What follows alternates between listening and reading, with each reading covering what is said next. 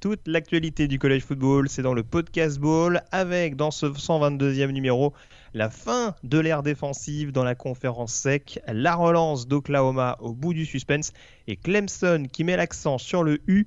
La chronique Yearbook nous plongera au cœur de l'exercice 1994 avec le retour au sommet d'un programme phare 23 ans plus tard. on abordera bien entendu la chronique draft avec notre top 5 hebdomadaire et notre prospect hot du moment. Pour en parler comme chaque semaine, le rédacteur et fondateur du site The Blue Planet, Morgan Lagré, est avec moi. Salut Morgan. Salut Greg, bonjour à tous super semaine, super week-end.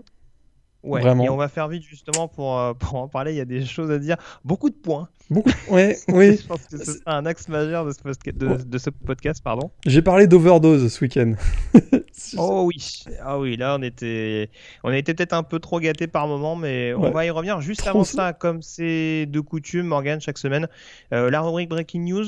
Euh, fort heureusement, Bon, il y a toujours quelques reports, bien entendu, euh, liés à la Covid. Ça, malheureusement, sera une actualité tout au long de la saison. Mais en tout cas, sur euh, l'actualité, on dira euh, un peu plus inhabituelle, entre guillemets. Des nouvelles, forcément, concernant les annonces des prospects. Hein. Les joueurs qui se mettent en retrait, notamment, ou en tout cas qui s'annoncent d'ores et déjà dans le biais de la draft. Euh, une annonce qu'on attendait avec impatience cette semaine. Alors, c'est pas forcément un joueur qui se met en retrait parce que son calendrier d'emblée était pas forcément très chargé cette saison. C'est le quarterback de North Dakota State, euh, Trellens, qui euh, a annoncé, du coup, après euh, sa rencontre, alors j'ai plus l'adversaire en tête. Central Arkansas. Central Arkansas, merci. qu'il se présenterait donc bel et bien à la draft 2021. Et donc, on a possiblement un des trois principaux quarterbacks de la prochaine classe qui, s'annonce du coup. C'est ce qu'on dit, c'est ce qu'on dit effectivement. Euh, bah, l'intérêt quand même de son annonce, c'est que, euh, rappelons-le, North Dakota State a joué un match face à Central Arkansas, mais a priori dans la FCS, on va jouer au printemps. Hein, n'oubliez pas donc. Et puis il y avait toujours cette incertitude de euh, quelle sera la stratégie des joueurs plutôt plutôt sous le feu des voilà qui a priori vont être draftés assez tôt euh, en, 2021 qui, des joueurs qui viennent du FCS, quelle va être leur position? Est-ce qu'ils vont vouloir jouer euh, la saison avec leur équipe en, FCS tout en étant draftés? Est-ce qu'ils vont jouer une partie de la saison? Est-ce. On savait pas exactement. Lui, il a coupé court à, ce choix-là en, décidant dès à présent de se présenter à la draft euh, NFL 2021. C'est vrai que cette question des joueurs de FCS est quand même très intéressant de savoir quelle va être leur position, sachant que leur saison devrait démarrer en mars la draft ayant lieu euh, fin avril. Donc euh, intéressant quoi. Mais Trellens en tout cas, voilà. Actuellement il est euh, dans le top 2, top 3 des quarterbacks a priori pour la draft 2021. C'est ça. Joueur seulement redshirt sophomore une seule saison vraiment sur laquelle on peut juger, ce qui n'était pas forcément le cas de Carson Wentz quand il est sorti euh, du programme des Bisons. Euh, là, en l'occurrence, c'est sûr que c'est une saison record parce que du coup, il n'y a aucun pic. Je crois que c'est 42 touchdowns, 0 interception de, mémoire, hein, je ne vais pas me tromper. mais il s'est fait intercepter d'ailleurs contre, contre Central Arkansas. voilà, c'était pas le meilleur moment pour, mais en tout cas, voilà, il reste euh, sur une saison 2019 où il a vraiment cramé l'écran. Là, je parle surtout des du côté vraiment jeu à la passe, mais euh, il a forcément un profil double menace qui ne sera pas sans intéresser pas mal de scouts NFL. Donc voilà, ça va être un joueur à surveiller, avec donc euh, Trevor Lawrence qui de mémoire est senior. Euh, non, il est junior, il, junior. il pourrait d'ailleurs, il, y avait des blagues hein, qui disaient qu'il pourrait rester une année de plus à Clemson pour, pour, hein. pour pas aller chez les Jets. C'est ce qu'il avait fait en... Ou alors, je sais pas, pour les Jets, je sais pas. Mais en tout cas, oui. En tout cas, on se rappelle qu'Andrew était resté une année de plus. Ouais, ouais mais euh, Andrew c'était euh, c'est un, genre tellement particulier, Andrew Locke. Là. On l'a vu d'ailleurs avec sa fin de carrière chez l'école.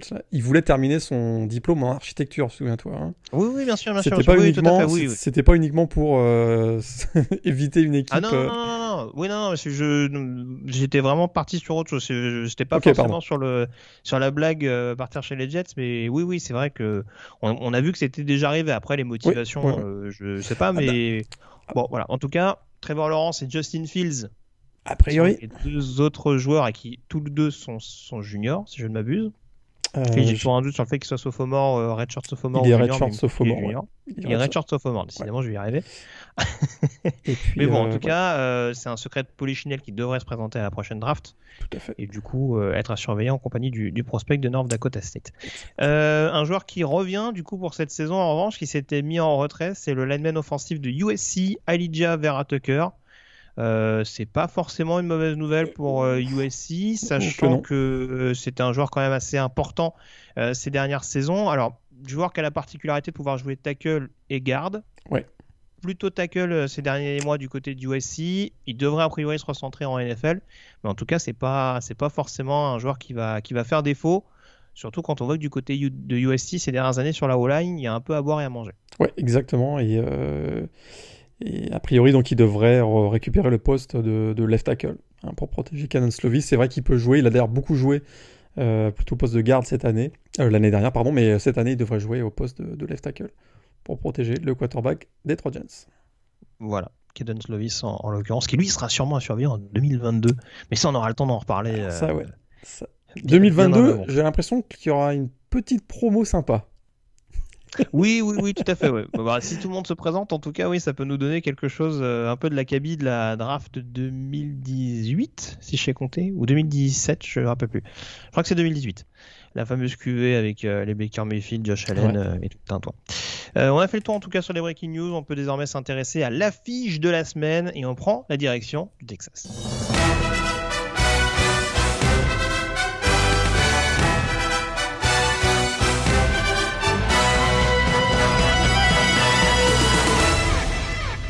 Ça devient presque une habitude, hein, Morgan, de prendre la direction du Texas pour la fiche de la semaine, hein, parce qu'on avait parlé de, Texas TCU la semaine passée. Eh bien, on prend la direction de la conférence sec, où les défenses ne sont pas restées bien fortes au cours de ce week-end, notamment du côté de College Station, où Texas A&M, classé numéro 21, recevait euh, Florida, classé euh, numéro 4 et euh, je pense qu'on peut le dire ainsi, une débandade défensive de la part de Florida qui a été littéralement étouffé sous les coups de boutoir de Texas A&M. Succès 41 à 38 pour, les joueurs de Jimbo Fisher.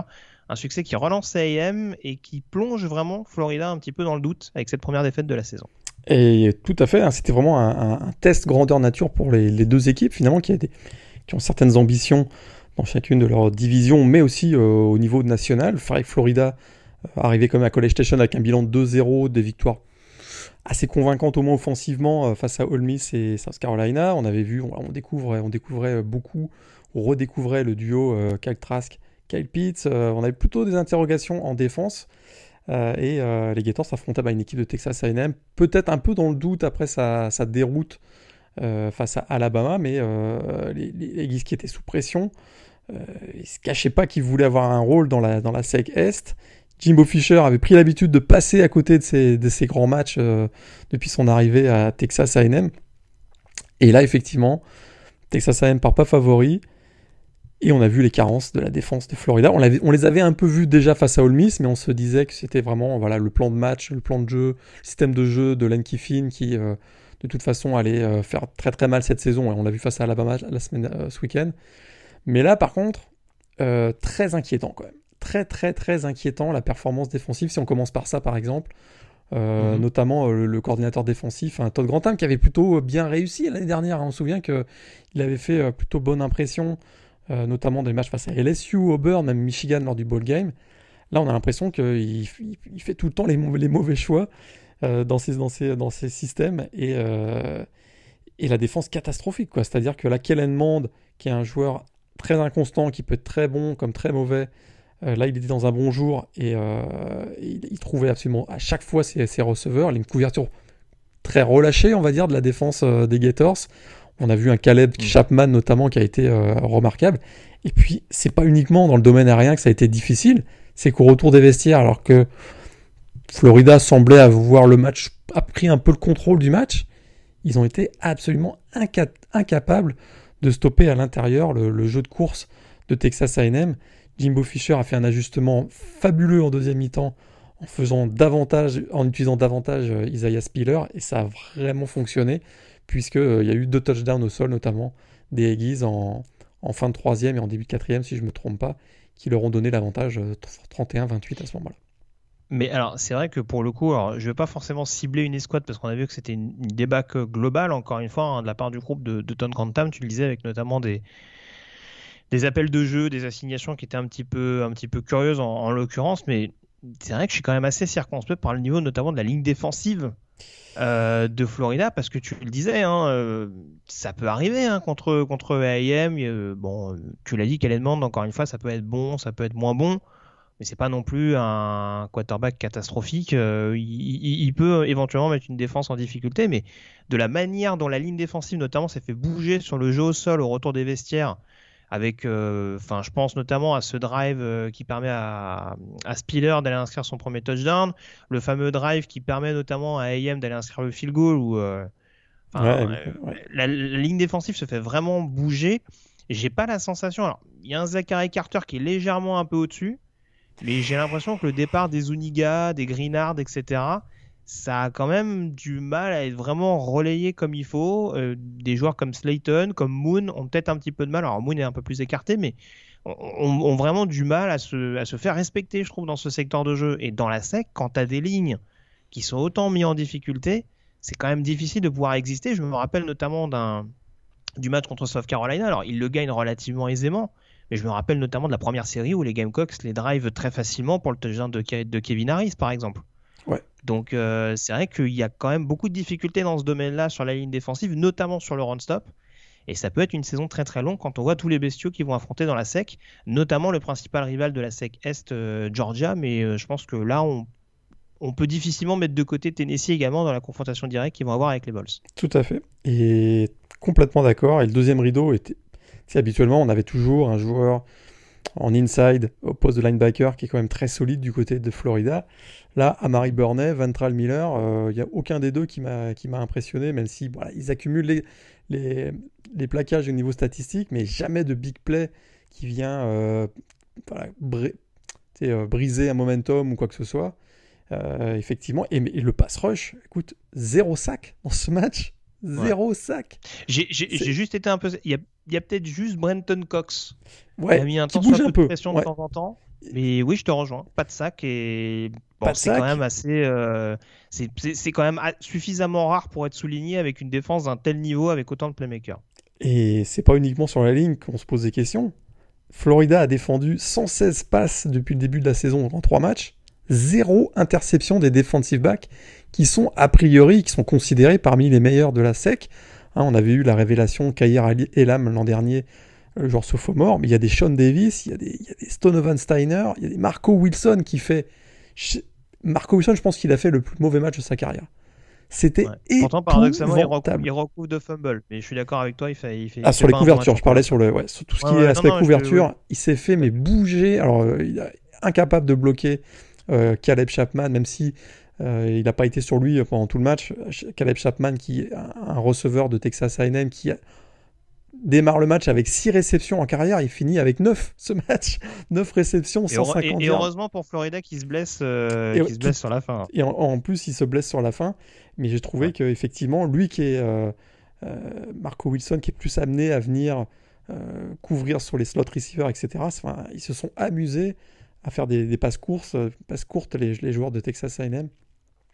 Et ça a été vraiment, je trouve, la grande déception. Effectivement, des gros points d'interrogation sur la ligne avec le manque de, le manque de puissance, de robustesse au sol, très peu de pass rush, un des defensive backs qui sont exposés et qui ne réussissent pas les big plays. Euh, ça, c'est quand même un mix qui est assez, assez inquiétant, effectivement, dans une conférence sec où ils vont se faire bouger dans les prochaines semaines. Avec, tu l'as dit, des matchs contre Georgia, contre Tennessee.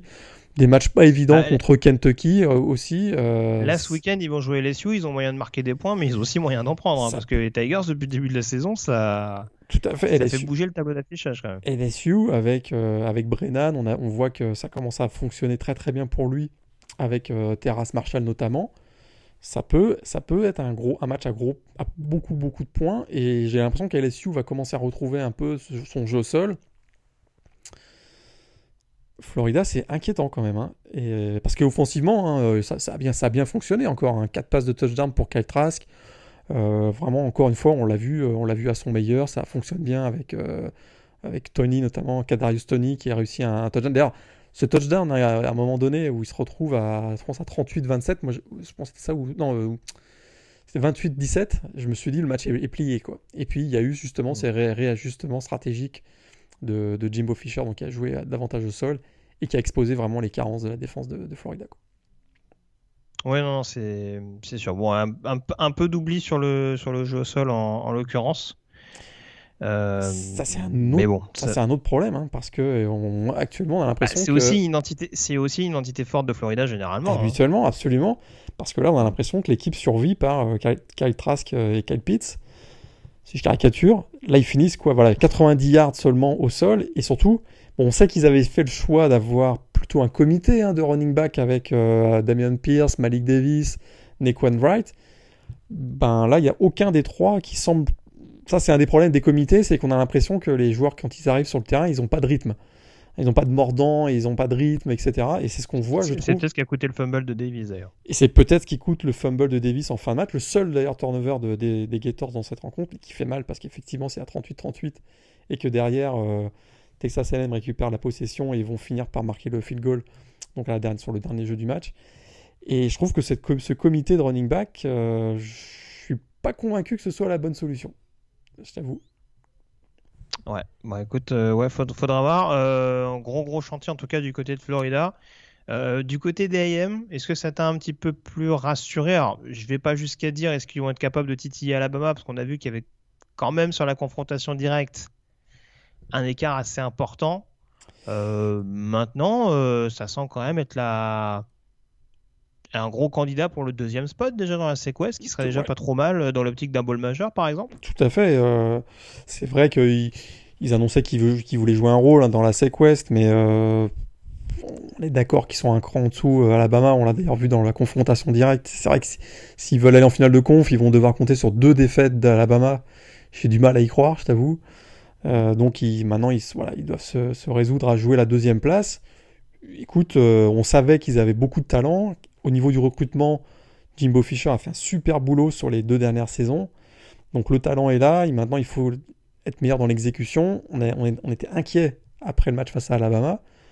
Un match comme ça, ça peut leur donner confiance et peut-être vraiment la première pierre d'un renouveau de Texas AM qui peut être très intéressant dans une Sequest qui est très très ouverte derrière euh, Alabama a priori, euh, étant donné que LSU euh, s'effondre complètement. Donc, effectivement, ah, je va pense falloir se bagarrer avec Arkansas. Hein. si on nous a dit ça en début de saison. Ouais. bah, écoute, Arkansas. Euh... on va en parler, on va en parler. Bon, voilà. C'était pour la petite plaisante. A priori, c'est pas forcément ce qu'on avait prévu en a preview. Non, a priori, Texas A&M est bien parti pour, euh, pour finir deuxième, effectivement. Bon, en tout cas, de le lutter avec Auburn, a priori, pour la deuxième place. Quoi. Ouais, et alors, franchement, euh, j'ai hâte de voir Di Marvin Lille jouer tous les, tous les snaps, hein, parce que euh, euh, spectaculaire. Ah défensivement, c'est voilà, des joueurs qui sont ont cette aptitude à créer des big plays et on l'a vu notamment voilà, sous fumble forcé dans, le, dans, la, dans toute fin de match. Ça, c'est ce qui peut être intéressant du côté de Texas A&M. C'est ça. Qui a pas été... On a aperçu McKinley Jackson également sur le exact, sur euh, exact Ils n'ont pas été transcendants défensivement. J'ai trouvé que, notamment le début de match, il hein, faut quand même rappeler que Florida, dans ce match, a quand même donné le ton et a mené les débats pendant à peu près trois quarts temps. Hein. Ils, ont, ils ont mené régulièrement, mais à chaque fois pas plus de 7 points, puisque Texas A&M répondait du tac au tac, on va dire. Mais Texas A&M, défensivement, ils avaient quand même beaucoup de mal à limiter. Euh, les deux équipes ont été très très très fortes d'ailleurs sur troisième down dans ce match. Hein. Euh, Texas A&M finit à 12 sur 15 notamment, mais, voilà, défensivement, il va falloir qu'ils réussissent à, être un peu plus euh, mordants pour, pour contrer les attaques adverses quand même du côté de Texas A&M. Tout à fait. On a fait le tour, je pense, sur ce AM Florida et cette victoire donc euh, signature. Victoire signature pour Jimbo Fisher. oui, tout à fait. Ouais. c'est une équipe qui, qui, connaît bien, comme tu le disais tout à l'heure, mais oui, en tout cas, ça peut mettre son groupe vraiment en confiance euh, pour au moins consolider cette deuxième place. Et puis, bon, je parlais des joueurs défensifs, c'est pas un hasard, c'est que s'il y a moyen de construire, justement, on voit que ces dernières années, l'attaque est vraiment le point fort des AM. Si en plus ils arrivent à construire autour d'une bonne colonne vertébrale défensive, ouais ça peut être une équipe à surveiller au, fil des années. Quand l'Empire prendra fin, ce qu'on rappelle, Nick Saban n'est pas non plus éternel, en l'occurrence. On va en parler tout de suite d'Alabama avec les autres résultats de la semaine.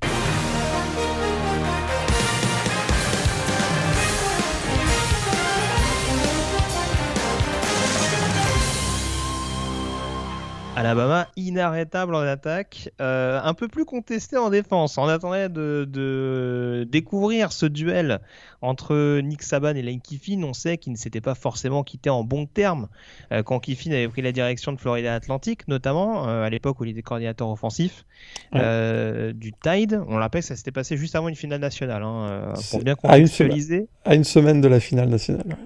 Voilà, donc euh, pas forcément les, meilleures dispositions possibles. Mais en tout cas, ce Ole Miss Alabama euh, intriguait beaucoup. Hein. Ole Miss, on sait que c'est une équipe qui, sur la dernière décennie, a quand même souvent kikiné Alabama, mine de rien. Tout à fait. Et on s'est retrouvé sur un scénario où ça a été très rapidement, un petit peu sur le même modèle que ce qu'on avait eu il y a deux ans de ça, je crois, avec le touchdown de, de, Ticket, de Metcalf dès, mhm. dès, le début de la rencontre. Ole Miss qui frappe d'entrée, et pour le coup, ça n'a pas donné un match à sens unique derrière en faveur du, Tide. On a eu vraiment une partie de ping-pong incessante avant qu'Alabama fasse la différence et s'impose 63 à 48.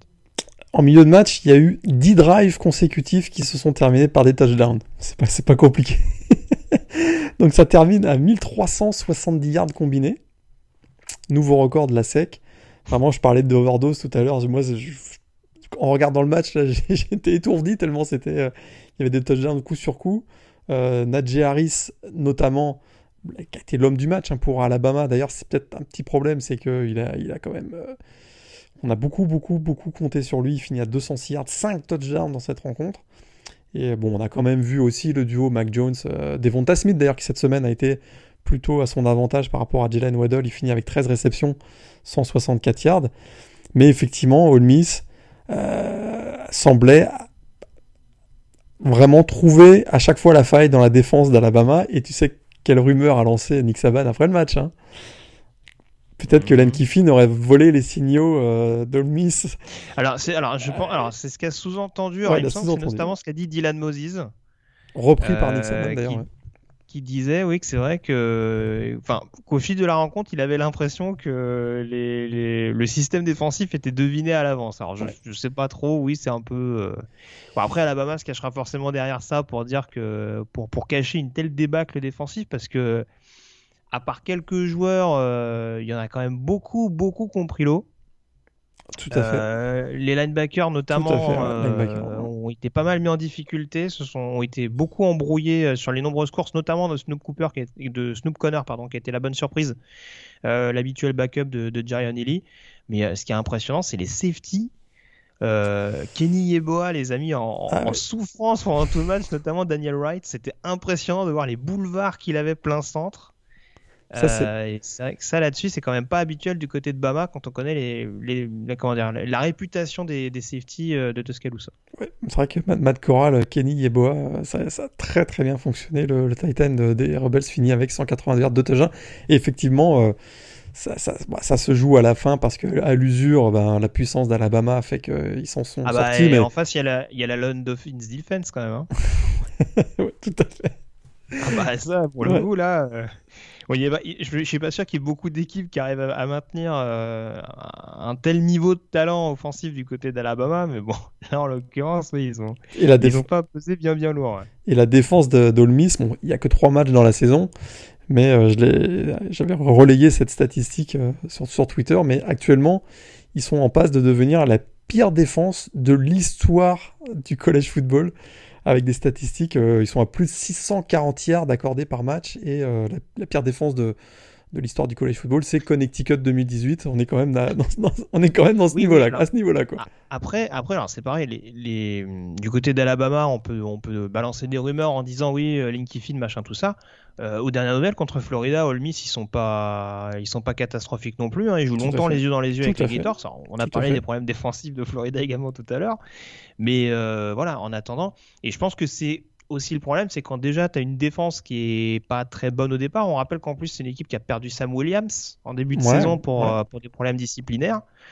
Euh, ouais, quand tu as en plus une attaque aussi, aussi supersonique que celle-là qui, peut, qui est capable de marquer très très rapidement, même contre Alabama, bah, derrière, forcément, ça se paye cash, quoi. Et on se retrouve forcément avec, euh, avec une équipe qui, qui est épuisée euh, et qui, sous les coups de boutoir, finit par prendre 60 points contre, euh, contre une telle attaque, quoi. Donc, à mon avis, ça va, être un petit peu, ça va être un petit peu le cas tout au long de la saison. C'est ce qui me fait peur. on s'attendait à ce que ce soit plus problématique chez le voisin de Starkville, dont on parlera tout à l'heure, mais ouais, c'est plus du côté d'Olmis que que l'attaque très up tempo va, va, se faire ressentir défensivement. et finalement, ils sont, ils sont à 1-2 après 3 semaines.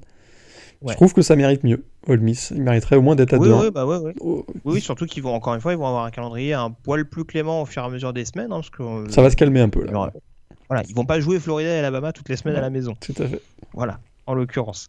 Euh, la, polémique de la semaine, on se donne en parler, Morgan. Auburn qui s'impose à la dernière seconde contre Arkansas, 30 à 28. Ouais, ça c'est. Avec Écoute, j'ai toujours pas Avec compris. cette action litigieuse euh, qui amène justement au field goal de d'Anders Carlson, euh, ce spike de Bonix qui finalement aurait pu être un fumble parce que la transmission avec son centre n'était pas top top. Bah, carrément, Et, ça, a ça, a une incidence sur beaucoup de choses puisque du coup, bah, ça aurait pu permettre à Arkansas de s'imposer. Arkansas qui met 28 à, 27 avec un excellent match de Philippe Franks, le retour. 4 touchdowns. Voilà. Donc euh, vraiment, euh, Sam Pittman, pour l'instant, il est en train de faire des, tours de magie du côté de Fayetteville. C'est assez impressionnant. Euh, pour être souligné, on rappelle qu'ils avaient quand même posé beaucoup, beaucoup de problèmes à Georgia en première semaine. Ouais, on gagné contre Mississippi State ensuite. Qu'est-ce que tu en penses de cette polémique? Pour toi, il y avait, il y avait fumble très clairement sur cette action? Moi, j'ai pas vraiment. J'ai encore du mal à comprendre parce que je crois que ce qui est jugé, c'est un Intentional grounding euh, Ouais. J'ai vraiment eu du mal à. Je trouve en plus la, la raison qui a été publiée ensuite par euh, le comité des arbitres de la SEC est tellement. Euh, on comprend pas exactement ce qui a amené à cette prise de décision et qui effectivement est dramatique pour Arkansas parce que derrière il y, a Anders Carlson qui réussit le, le field de la victoire. Quoi. Mais non, je t'avoue que oui, pour moi c'est un, un fumble la transmission est très, très mauvaise. Euh, Bonix relâche le ballon. Voilà, derrière ça joue quoi. Il devrait, il, devrait pas y avoir. On n'aurait pas dû arrêter cette, cette action quoi. Ouais. Et en tout cas, si, si du côté d'Arkansas c'est inespéré, euh, au Burn pour l'instant on a encore du mal à être totalement convaincu. Hein. Euh, ouais, Ils ont battu Kentucky en ouverture qui nous éblouit pas non plus, même s'ils ont fait une bonne, une bonne prestation défensive. Euh, ce week-end contre Mississippi State, mais euh, ouais, entre ce qu'ils nous ont montré à Georgia et ce week-end. Euh, c'est une équipe qui souffre sur sa ligne offensive et qui souffre sur son, sur son jeu au sol défaillant, et du coup, Bonix est beaucoup trop exposé. C'est effectivement aujourd'hui, c'est une équipe qui a 2-1 et qui. Ouais, s'il n'y a, pas, a pas vraiment une, une, grosse amélioration dans les prochaines semaines, Auburn sera une des déceptions de l'année, je pense. Ouais. Euh, une équipe qui est déjà une déception de l'année, c'est LSU. Deuxième défaite de suite à domicile contre Missouri, défaite 45 euh, à 41. Vas-y, qu'est-ce que tu voulais dire? Est-ce qu'on est n'a pas eu, est-ce qu'on n'avait pas des œillères finalement? Parce que ils ont 19 titulaires qui sont partis, euh, des joueurs qui ont blessé, des joueurs opt-out, des nouveaux titulaires à tous les postes clés, un changement dans le coaching staff. Est-ce qu'on les a pas vus trop gros finalement cette équipe-là Après, après, à concrétiser une position goal line. là, je, là, je suis d'accord. Ils sont bon. D'abord, ils sont, ils sont, ils sont tombés sur un Connor Baslack étonnant. Écoute, euh, il fait 29 mm. sur 34, euh, plus de 400 yards à la passe, 6 touchdowns. Donc là, clairement, ils sont tombés sur un os, on, va dire. Mais effectivement, euh, on s'attend à mieux. Quoi. On s'attend à mieux défensivement. Il y a, c'est des joueurs ultra talentueux qui n'ont pas l'air. Juste pour euh, parce que tu parlais de Baslack, il y a quand même Azelton qui joue pas ce match-là pour cause Covid. Euh, bah d'ailleurs, il y a ils ont pas leur meilleur receveur du côté de Missouri. Les trois meilleurs euh, receveurs sont absents d'ailleurs. Bah oui, bah oui. Le meilleur receveur c'est Dovi, c'est ça non? Je... Enfin, c'est. Ouais. Donc, c'est ouais, je sais pas. Je... J'entends ce que tu dis. Hein, je suis d'accord. Hein, c'est sûr que, mais bon, quand même, c'est, enfin, c'est, il y a des équipes contre lesquelles, surtout à domicile, Missouri, il y a quand même une petite réorganisation pendant l'intersaison. C'est quand même pas l'équipe qui doit te poser le plus de problèmes, euh, même si tu es en grosse, grosse euh, reconstruction globale, quoi. C'est... Vas-y, excuse-moi, je t'ai coupé, je te laisse Non, non, absolument, tout à fait, tout à fait d'accord. C'est vrai, c'est vrai qu'il y a un changement stratégique aussi. Bobellini a changé complètement la, la, donne, voilà, au niveau. Euh, au niveau du système, mais effectivement, le talent, normalement, le talent, le talent euh, seulement devrait permettre à, LSU de, s'en sortir face à Missouri. Quoi. Euh, ça, c'est, ça, c'est certain. Mais euh, écoute, actuellement, on a Miles Brennan, Terrace Marshall, les deux fonctionnent très très bien. le jeu au sol se cherche encore, même si on a vu un, un, un peu mieux sur certains drives euh, du côté des LSU. Mais effectivement, une défaite et, déjà trois semaines dans la saison de sec pour LSU et ils sont hors du classement AP top 25. C'est quand, même, quand même une surprise. Quoi. Surtout qu'ils ont joué Missouri et Mississippi State. Quoi. Donc c'est ça qui est. Bah, c'est ça. Mais honnêtement, je pense que la, question peut se poser au bout de trois semaines. Je ne serais pas étonné qu'LSU soit dernier de la SEC West à la fin de l'année. Hein. Euh, ils seront en, dessous, euh, en dessous 500, comme on dit. Là. Je pense qu'ils ne seront pas, ils seront pas à 5-5. Quoi. Ils seront plutôt à 4-6 ou 3-7. Si c'est pas de vu, vu, ce, qu'on voit des adversaires, ils seraient à l'est. Je dirais, bon, il y a Vanderbilt derrière. à l'ouest, euh, ça va batailler tout euh, jusqu'au bout. Hein. Tout à fait. Même si, euh, même si je sais pas si tu en parlais dès maintenant, enfin, Mississippi State, lourde défaite de nouveau du côté de Kentucky. 24 à 2. Alors là, on, est, on était loin du feu d'artifice de Bâton Rouge. Ouais, 4 interceptions pour KJ Costello, benché au profit de, du, du freshman Will Rogers. On ne veut pas tirer des conclusions trop trop vite, mais on en avait déjà parlé face à Arkansas la semaine dernière. Il a fallu un match hein, de Mississippi State et son attaque raid contre LSU, et on commence à s'adapter partout dans la SEC au niveau euh, défensif, et c'est ce qu'on a vu. Euh, la défense de Kentucky a complètement coupé les lignes de passe régulièrement. Ah, de... Surtout Kentucky, oui, c'est pas le, c'est pas le genre d'équipe à jouer. Quoi. Ouais, non, c'est. Défensivement, ils sont un peu au point quand même. Puis Costello a été, euh, bah, il, est même, a même été benché hein, en fin de match, remplacé par Will mm. Rogers. Voilà, ça fonctionne pas du dit, tout. Pour l'instant, faut pas tirer d'enseignement euh, prématuré. C'était juste qu'il était, il était, coach. il était hors coup, hors du coup dans ce match. Ça aurait été cruel de le laisser même sur le terrain. Donc euh, voilà, ils finissent avec deux points quand même. quand même. Je pense qu'ils finissent avec trois interceptions et deux points marqués. C'est vraiment pour dire que l'attaque a été inefficace. Quand tes deux points sont même pas marqués, enfin quand tes points en l'occurrence sont pas marqués par ton attaque, c'est ça. C'est vraiment euh, bon. Écoute. Euh, et puis dernier match de la SEC, match important puisqu'en l'occurrence on a parlé de la débâcle de Florida tout à l'heure. Georgia Tennessee, euh, match importantissime dans la course à la SEC S. Ça a été longtemps accroché. Ouais. Et finalement la défense de Georgia qui, comme souvent, met le met le costume de super héros pour une victoire 44 à, à 21, vraiment une deuxième mi-temps à sens unique en faveur des joueurs de Kirby Smart. 27-0. 27-0 en deuxième mi-temps. Voilà, on a, résumé le match. Euh, pas tout à fait parce que Tennessee a fait. Écoute, ils ont été. J'ai été séduit par Tennessee en première mi-temps. Mhm. Vraiment, euh, ça tournait bien offensivement. Ils réussissaient même à ralentir quand même pas mal l'attaque de Georgia. Au, niveau du défi physique, ils étaient vraiment. Ils regardaient les, voilà, les yeux dans les yeux avec Georgia, je trouvais. Mais voilà, un début de deuxième mi-temps catastrophique. Je pense qu'il y a une interception et un fumble, si je me rappelle bien. Euh, et derrière, bah, voilà, là, c'était, euh, ça a été l'avalanche de points. Georgia a complètement repris le momentum. Et une équipe aussi puissante et douée et talentueuse que celle de Georgia, bah, ça, ça, on paye cash. Quoi. Et du coup. Bah, il y a un groupe qui commence à s'établir et un autre qui, continue de grandir, on va dire. Euh, en tout cas, dans les ambitions qui sont les leurs. Tout à fait. Puis Tennessee limité à 71 yards en deuxième mi-temps. Et vraiment, ce match, ça m'a fait repenser à quelque chose. C'est, tu sais, souvent, on se moque de la SEC avec leur cupcake en, première et deuxième semaine. Mais c'est comme ça que les équipes de la SEC montent en puissance. Ils ont besoin d'un ou deux matchs. Et euh, cette année, étant donné qu'il y, a les calendriers intra, intra-conférence seulement, voilà, on a l'impression que les deux premiers matchs, euh, on se pose des doutes sur le réel niveau des équipes. Pas vraiment finalement. Peut-être que pas vraiment finalement. C'est-à-dire que là, vraiment, Georgia, on commence à le voir avec d'autres équipes dans la, dans la SEC. Les commencent à trouver leur rythme. Et, euh, et là, ça le bon moment, je pense. Hein. Ouais. C'est le bon moment parce qu'ils ont un, ils ont un petit match, ils ont un petit match sympa samedi prochain. D'ailleurs, tu sais que je l'ai lu ce matin. Ouais. The Game of the Century is back. Oh, pas possible. On va nous en. attends, euh, on, est passé à 21-0, on va nous ressortir la stat euh, le week-end prochain. Mais bon, on en reparlera. Peut-être qu'on aura le euh, week-end prochain le premier Game of the Century entre un numéro 2 et un numéro 3, puisque vous savez que normalement c'est réservé au match 1 et 2. On en reparlera tout à l'heure. voilà, et juste pour la précision, petite connexion sympa entre Stetson Bennett qui était encore titulaire et oui, Jackson qui se, qui se dévoile comme le receveur numéro 1, hein, George Pickens qui est très discret depuis le début de la saison. Exactement. Euh, Jackson, c'est déjà 300 yards à la réception en 3 matchs. Hein. Tout à fait. Donc euh, voilà. Petit, client surveillant en plus dans, cette, euh, dans cette escouade de receveurs des Bulldogs. Les, petits malins, les, petits malins, diront que c'est parce qu'il y a des doubles couvertures sur George Pickens qui profite des ouvertures. George Pickens, qui il me semble s'est distingué avec un geste peu, peu glorieux. Je crois l'avoir vu asperger d'eau. C'était drôle, c'était drôle. Un running back de Tennessee. Totalement ridicule, mais c'est tellement drôle. ouais, quand on connaît un peu la mentalité du bonhomme. bon.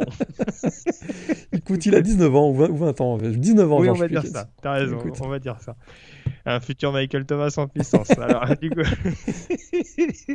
on passe à la Big 12 à présent avec euh, forcément le Red River Showdown euh, sous haute tension qui opposait Oklahoma non classé et Texas numéro 22. Malheureux bah... perdant donc. Et c'est un match qu'on n'a pas, qu'on n'a pas forcément voulu gagner pendant, pendant très très longtemps. 4 prolongations et une victoire des Sooners 53 à 45. Écoute, un suspense euh, incroyable. Euh, un Sam Ellinger avec un cœur gros comme ça qui réussit, qui porte son équipe sur le dos. Notamment, euh, ils sont menés de 14 points à 3 minutes de la fin encore. Ils nous refont le même coup que face à Texas Tech. Et ils reviennent, ils reviennent finalement pour, forcer le match en prolongation. En prolongation, on a Cameron Dicker, le, le, kicker de Texas, qui loupe un field goal, bloqué plus exactement par Perion Winfrey, si je me souviens bien. Derrière, Oklahoma récupère, on se dit c'est fini, ils ont Gabe Burkich qui est quand même un des bons kickers au niveau collège, qui loupe lamentablement à gauche, donc on se dit c'est pas possible. Et ça continue, ça continue. Finalement, euh, Oklahoma, écoute, Spencer Atler, on, on l'a souvent, on l'a critiqué malgré son, jeune âge, on l'a critiqué pour avoir un peu, euh, s'être un peu écrasé hein, lors des deux derniers matchs de Oklahoma, notamment avec des interceptions en fin de match. Là, écoute, il a été brillant brillantissime. Il a trouvé Drake Stoops pour le touchdown finalement qui s'est avéré le touchdown de la victoire en quatrième euh, prolongation puisque Sam Ellinger se fait intercepter sur, la possession suivante. effectivement, on a l'impression que les deux équipes ne voulaient pas gagner. Ça a été quand même un, Red River Showdown étincelant, brillant encore une fois. Plus par le suspense parce que au niveau du jeu, Oh my god, les défenses, euh, les défenses, ça fait, bah, ça fait jouer dans la sec, hein, c'est bon. Ça fait peur. Vraiment au niveau défensif, que ce soit au niveau des couvertures, que ce soit euh, des problèmes d'assignation, c'est quand même très inquiétant et très en dessous d'un niveau, du niveau de, euh, de, deux équipes qui devraient être les cadors de la Big 12.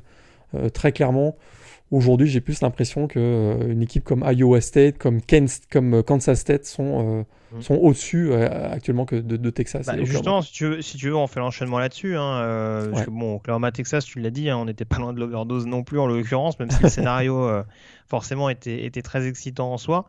Iowa State, donc, qui enchaîne une troisième victoire de suite. Hein, ils se reprennent bien après leur défaite contre Louisiana.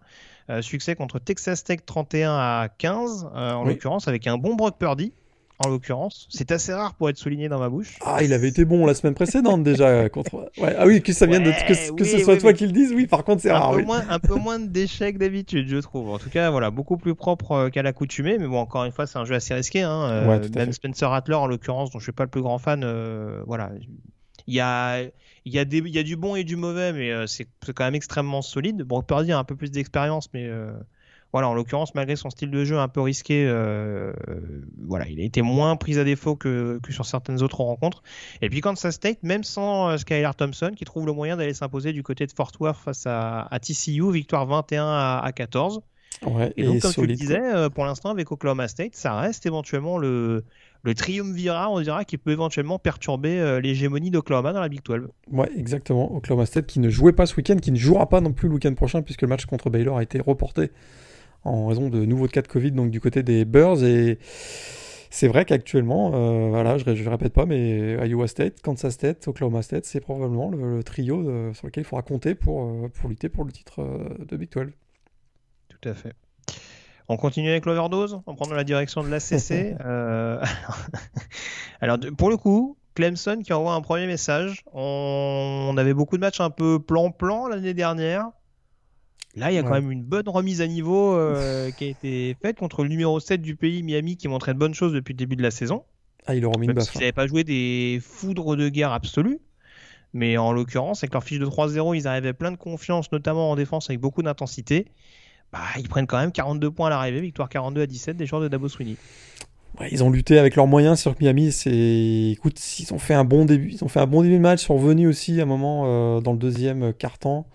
Mais voilà, dès que, dès Clemson s'est mis à accélérer, un Trevor Lawrence encore, euh, écoute, il est, il est absolument royal cette année. C'est vrai qu'il fait pas des matchs voilà, à 500 yards à la passe, mais il joue, il joue super propre. Il fait, les passes sont excellentes. il se connecte très très bien avec Amari Rogers notamment ou à Latson. Puis écoute, ils peuvent compter sur, sur, sur, un, sur un running back. Écoute, fabuleux.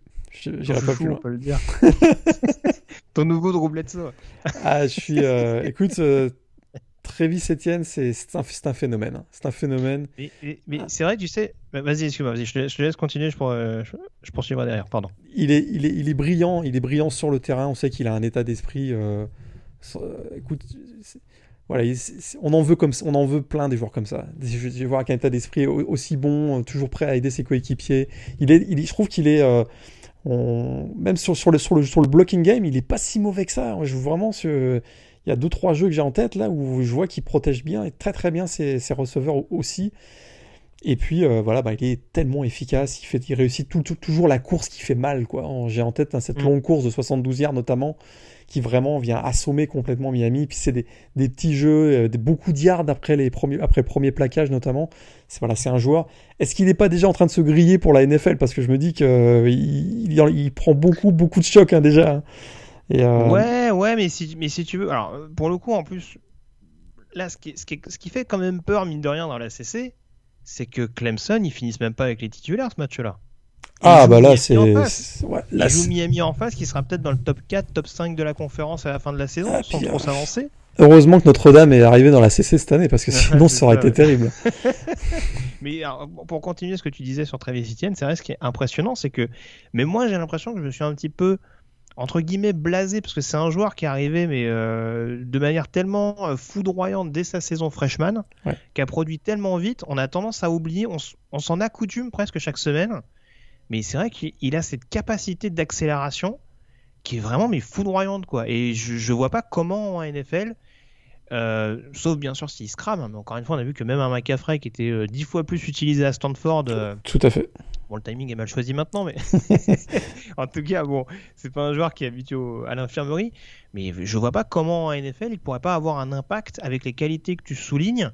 Euh, ce côté où en effet il peut apparaître un peu moins costaud qu'un Adji Harris par exemple, mais où il est tellement complet et où il est surtout capable, encore une fois, de d'avoir une vision et une capacité d'accélération qui peut mettre à mal n'importe quelle défense. Quoi. Donc euh, ah, c'est vraiment là-dessus où on en reparlera sûrement tout à l'heure. Mais euh, en tout cas, je te rejoins. Euh, voilà, on le voit forcément moins derrière un joueur de la trempe de Trevor Lawrence qui est, qui est scruté par tous dans l'optique de la prochaine draft.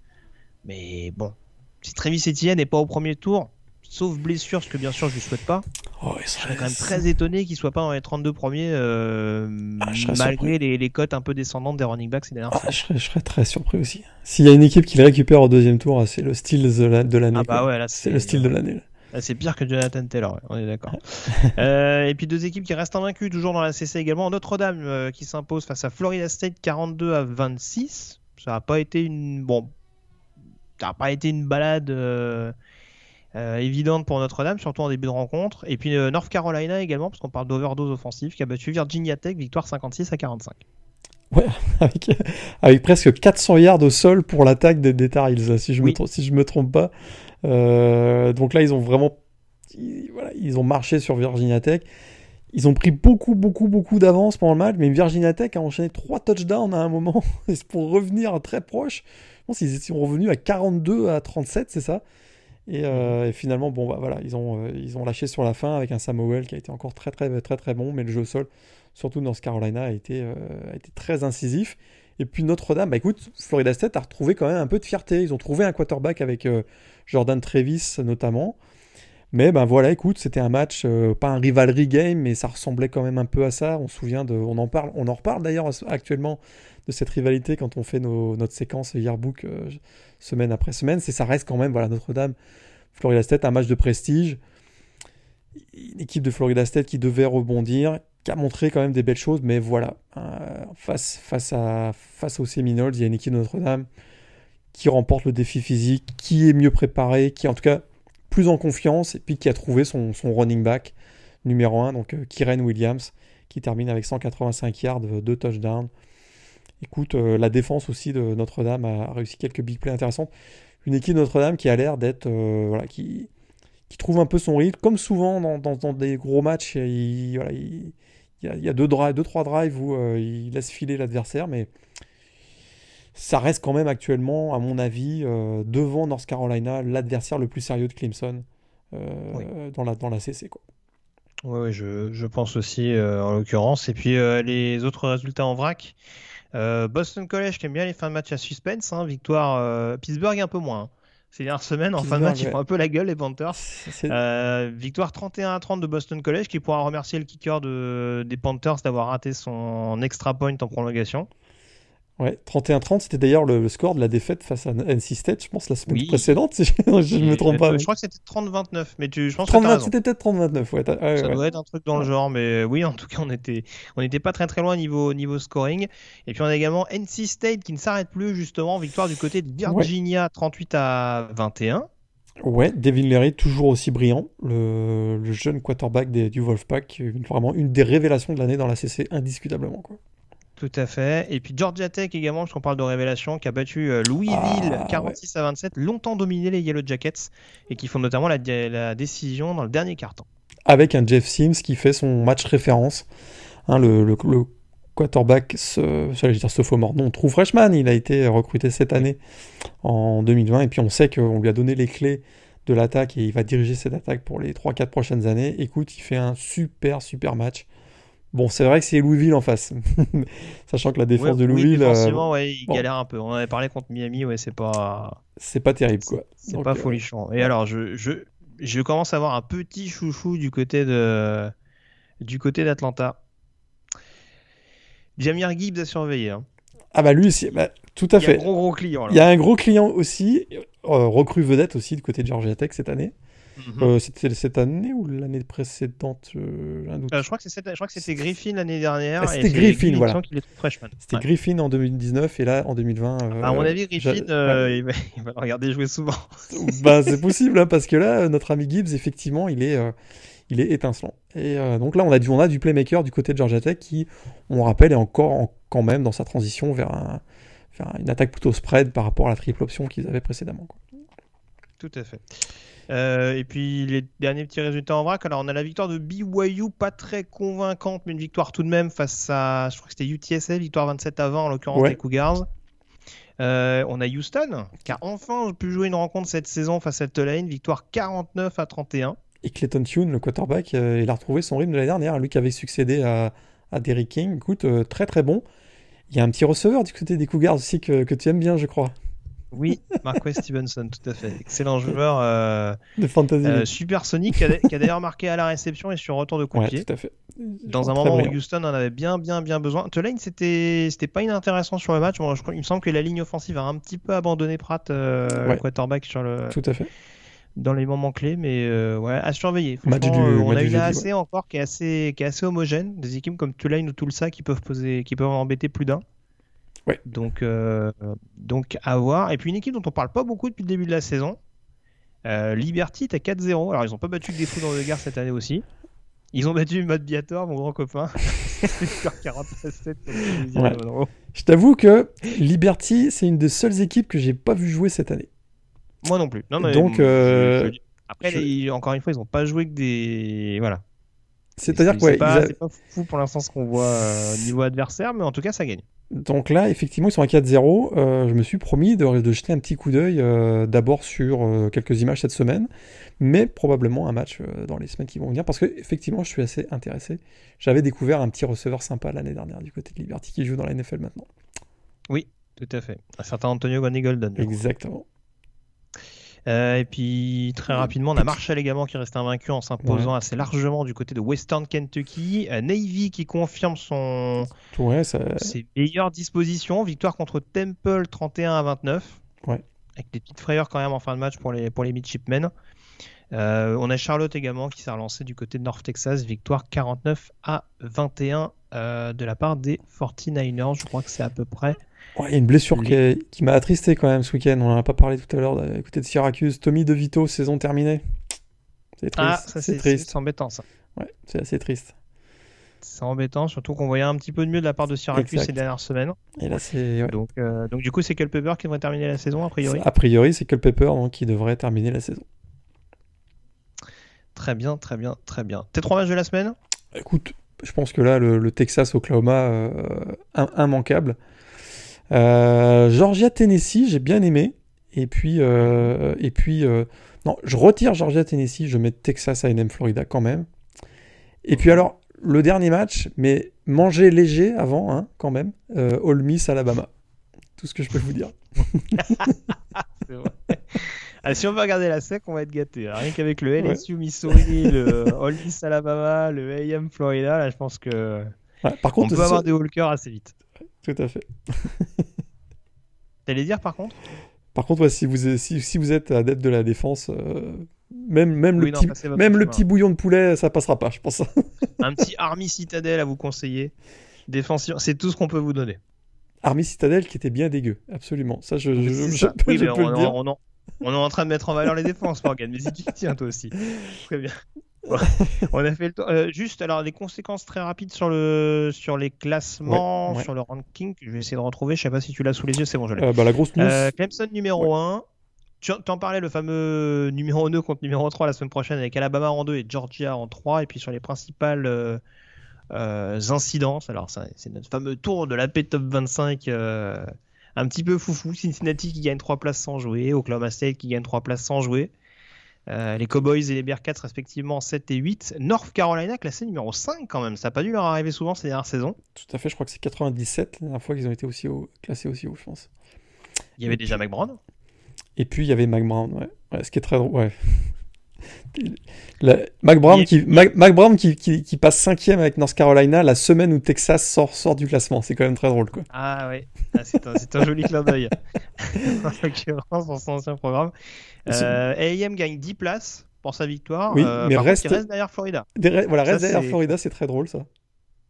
J'ai pas, j'ai pas trop compris l'idée, mais pourquoi quoi. pas. Et puis Miami également qui perd 6 places. Alors ils perdent juste contre le numéro 1, hein, donc euh, je veux bien. Le score est assez boursouflé, mais j'ai pas trouvé Miami si loin du compte que ça. hein. donc euh, qui perdent 13 places. euh, Euh, qui perdent 6 places, pardon, pour se retrouver sévère. 13e. C'est un peu sévère, je pense aussi. C'est quand même un petit peu, un petit peu bizarre, quoi. Donc, Tennessee également qui perd 4 places. Qui on a en entrée cette semaine Bah, On a USC qui a pas joué les 40 USC quand même. qui a fait un très bon match le week-end dernier. Un très très bon scrimmage, je crois, pour le début des camps d'entraînement. c'est n'importe quoi. Donc voilà, et puis bon, bon bref. Louisiana qui est derrière Iowa State également, je C'est- pas vu. Tout à fait, dans le même ordre d'idée que Florida, Texas A&M. Bon, bah écoute, euh, bon, pourquoi pas. C'était le petit point ranking. Euh, Non, ce sera, ça, ira mieux dans 2-3 semaines. Quand la, quand la Faut Pac-12 espérer, aura joué un premier match, ça ira, ça ira déjà mieux. Donc là, on parle du mois de ça. Bah, novembre. au, moins, au moins la Big Ten. Au moins dès le, dès le 24 octobre, déjà, on y verra peut-être un petit peu plus clair Exact. et on aura des, des classements un peu moins what the fuck. Exactement. En l'occurrence, euh, on a fait le tour sur ces résultats Ouais. de la semaine. On peut désormais s'intéresser à la chronique draft.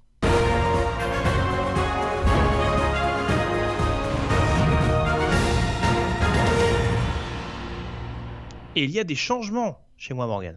Ouh, Je ne sais pas pour toi, mais dans mon top 5, j'ai fait. J'allais dire une ou deux retouches, faut peut-être pas déconner, mais pas loin quand même. Euh, Donne-nous ton top 5 pour commencer. Euh, à l'issue de cette euh, cinquième semaine de saison régulière. mais moi, je, Trevor Lawrence, euh, je l'aime beaucoup ce joueur-là. Je trouve Je suis que content que tu le cites au moins cette Ouais, semaine, parce que je d'habitude tu fais pas que, cet effort. euh, c'est un joueur faudra surveiller. euh, je pense même au niveau de la NFL. Je, je Ouais. pense, je pense. Et ouais. Donc numéro 2, Alex Leatherwood, toujours Alabama. Mhm. grosse présence, toujours une très grosse présence sur la ligne. Euh, Najee Harris l'adore, par, par, par exemple. Mhm. Et euh, je le mets numéro 2. Numéro 3, malgré. voilà, bien, bien que Devonta Smith ait fait un meilleur match face à Ole Miss, je reste quand même euh, plutôt pro Jalen Waddle. Euh, Il Mhm. fait quand même 120 yards encore cette semaine. Kyle Pitts, je le Ah. garde. Je le garde. Très bien. Je le garde numéro 4. Et euh, il fait quand même 7 touchdowns depuis le début de la saison. Il est numéro 1 du pays avec Terrace Marshall à ce, ce registre, donc quand même un touchdown encore ce week-end. Et je remets Dylan Moses en numéro 5. Il fait 13, placa- Hmm. il fait 13 plaquages. Je le remets en Il n'a pas été 5. toujours Il n'a pas été, ouais, ouais, C'est ce qui m'a J'ai hésité. mon top 5 personnellement. ouais, j'ai hésité avec un running back à la place numéro 5. Ouais. Bah écoute, euh, je pense que je vais, je vais prendre ta place en l'occurrence. Euh, alors, un, Trevor Lawrence bien entendu. Euh, deux, j'ai quand même préféré laisser Alex Leverwood euh, eu égard au niveau offensif d'Alabama ce week-end. Ça va te paraître un peu farfelu, mais je laisse quand même Patrick Surtain numéro 3 parce que paradoxalement, je trouve que ça a été un des rares joueurs d'Alabama à inspirer sur l'ensemble du match. Après, il a vraiment été abandonné de toutes parts. Euh, notamment par ses safety, mais euh, franchement, euh, j'ai pas été forcément inquiété par son niveau global, même si le- la défense en règle générale de Bama a vraiment pris l'eau. Ouais. Donc je laisse Patrick Sorten numéro 3. Euh, numéro 4, Jalen Waddell, receveur d'Alabama. Et donc numéro 5, je sors Dylan Moses pour mettre Travis Etienne, running back de Clemson, par rapport à tout ce qu'on a dit euh, tout à l'heure. J'ai beaucoup hésité avec, euh, avec Kyle Pitts, je dois bien l'avouer. Voire même avec Najee Harris, parce qu'encore une fois, c'est très compliqué de choisir un running back plutôt qu'un autre. Mais voilà, le niveau d'ETN est tel que je peux difficilement ne pas me mettre dans le top 5 euh, à l'heure actuelle. Ton joueur de la semaine, pareil que c'est un attaquant. C'est un attaquant. Écoute, euh, il a un peu porté son attaque, l'attaque au sol de son équipe sur le dos le week-end dernier. Michael Carter, running back Oui. de North Carolina. Alors là, parlons, disons les choses très clairement. Ce sera sans doute pas un running back drafté avant le cinquième ou sixième tour. Même- Oh, t'es dur. T'es dur. Je suis pas convaincu. Je suis pas Vas-y, vas-y, non, je, je, je, je suis pas là pour Bon. te couper la parole. En tout cas. beaucoup. Contre Virginia Tech, euh, il fait 214 yards, 17 courses, presque 13 yards par course, donc deux touchdowns. Et encore, il partage son temps de jeu avec euh, Javonte Williams. Alors c'est vrai que Javonte Williams, c'est plus un finisher euh, qui joue dans les 30 derniers Mm. yards, on va dire. Mais écoute, excellente vitesse. euh, et ce qu'on aime beaucoup chez lui, c'est sa polyvalence. hein. Vraiment, running back très complet. Il a un bon instinct. Des bons- un- au niveau du blocking, il est quand même plutôt fiable et- également. Et il est très bon sur réception aussi. On le voit souvent apporter euh, de l'aide dans l'open field, etc. Donc euh, je trouve que c'est un joueur très complet, un running back très complet comme on aime beaucoup dans la, dans la NFL actuellement. Il manque peut-être une petite dimension athlétique. Oui, il est Euh, un peu petit. Ouais, c'est ça. C'est c'est ce qui me fait penser que 5e, 6e tour, euh, ça risque d'être à peu près là où il va sortir. Mais je voulais mettre, voilà, je voulais le mettre euh, sous le feu des projecteurs cette semaine parce que c'est un joueur que j'aime moi beaucoup, euh, pas autant que Travis Etienne. Mais, mais que j'aime beaucoup Oui, t'as raison, remets l'église au milieu du village. que, que j'aime beaucoup au poste de running back et euh, je trouvais que cette semaine avec la performance de North Carolina c'était l'occasion d'en parler Michael Carter running back Oui, j'ai dit que t'étais dur. euh, bon, je le mets au mieux fin quatrième tour. Hein. Je le mets pas non plus. euh, Et je le mets pas aux portes de- du, du top 32 non plus. Faut pas exagérer. Mais ouais, non, t'as as tout dit. Il y a quand même une polyvalence. Et, euh, Ouais. Mais c'est vrai, un gabarit qui peut, qui peut beaucoup le desservir à, à l'échelon supérieur. Euh, bah, écoute, mon joueur, c'est un défenseur. Patrick Alors, J'ai un Jones peu triché avec. J'ai un peu triché avec les les règles. Écoute, il, il fait encore deux sacs je crois Hein? Ben oui, mais oui. il fait putain, encore deux sacs je crois mais, cette semaine mais je pense qu'il faut mettre en avant le pass rush des Panthers toutes les semaines. tout à fait Je ne peux pas, on m'a retiré Jalen Twyman, donc je pense que je vais essayer de me rattraper comme je peux. Euh, non, blague à part, non, je vais tricher un petit peu avec les règles parce que c'est un joueur éligible, mais c'est un joueur dont on ne parle pas forcément encore beaucoup. Aziz Ojuleri, edge rusher de Georgia, redshirt sophomore, Mhm. Euh, qui franchement euh, se met bien au diapason d'une défense de Georgia qu'on sait très intimidante. Alors c'est vrai que certains vont me dire c'est plus facile de briller avec une escouade euh, aussi efficace que, que celle des Bulldogs. Mais on a vraiment vu un Ojuleri omniprésent qui a quand même trouvé le moyen de faire une action ce week-end où il fait un sac, un fumble forcé, un fumble recouvert. pour justement contribuer à ce fameux momentum retrouvé des joueurs d'Athènes face à, à Tennessee. Et c'est vrai qu'on est dans le profil. Alors, c'est un edge rusher principalement linebacker, donc il a un gabarit qui forcément le dessert un petit peu, notamment sur les phases de, course, hein, et on sait que c'est une donnée euh, de plus en plus importante en NFL. Euh, c'est peut-être aussi ce qui pourrait l'inciter à rester une année plus du côté de, Georgia. Mais dans une période où on ne sait pas trop, euh, dans une année en tout cas qui sera particulière, où on ne sait pas trop s'il y a beaucoup de joueurs qui vont ceux qui vont être motivés pour revenir en college football avec les maux de tête que ça comprend, les problèmes de calendrier, d'organisation, etc., etc.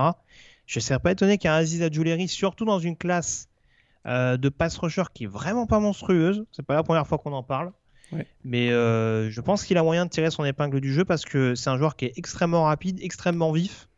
Euh, alors c'est pas exactement le même profil qu'un Leonard Floyd, mais en tout cas en termes d'activité, on n'en est pas très très loin. Donc euh, très franchement, ça peut être un joueur à surveiller. J'en ferai peut-être un troisième tour à l'heure actuelle. Mais voilà, tout, dépend encore une fois. Joueur seulement Richard Sophomore, mais joueur à très très clairement surveiller dans cette très impressionnante défense de Georgia. Si vous avez l'occasion de le checker, alors il suffit que je dise ça et puis il va prendre l'eau contre Alabama. si vous avez l'occasion de le voir contre le Tide, n'hésitez pas. Ça et... duel en tout cas contre les Norwood, ça va être intéressant à voir. Tout à fait. Et il scoltinait quand même la ligne offensive de Tennessee cette semaine qui était quand même. Oui, euh, donc c'était quand même très, ouais, très grosse performance de sa part. Tout à fait. Voilà ce qu'on pouvait dire sur la chronique draft. On enchaîne dès à présent avec la saison 94 par l'intermédiaire du Yearbook. C'est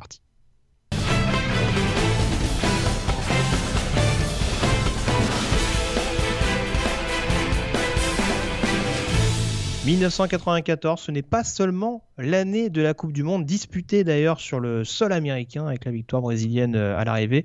C'est aussi euh, la saison de college football euh, qui, sans donner le vainqueur, a remis sur le devant de la scène un programme qui était resté un petit peu en retrait pendant. Alors, un petit peu en retrait, tout est relatif.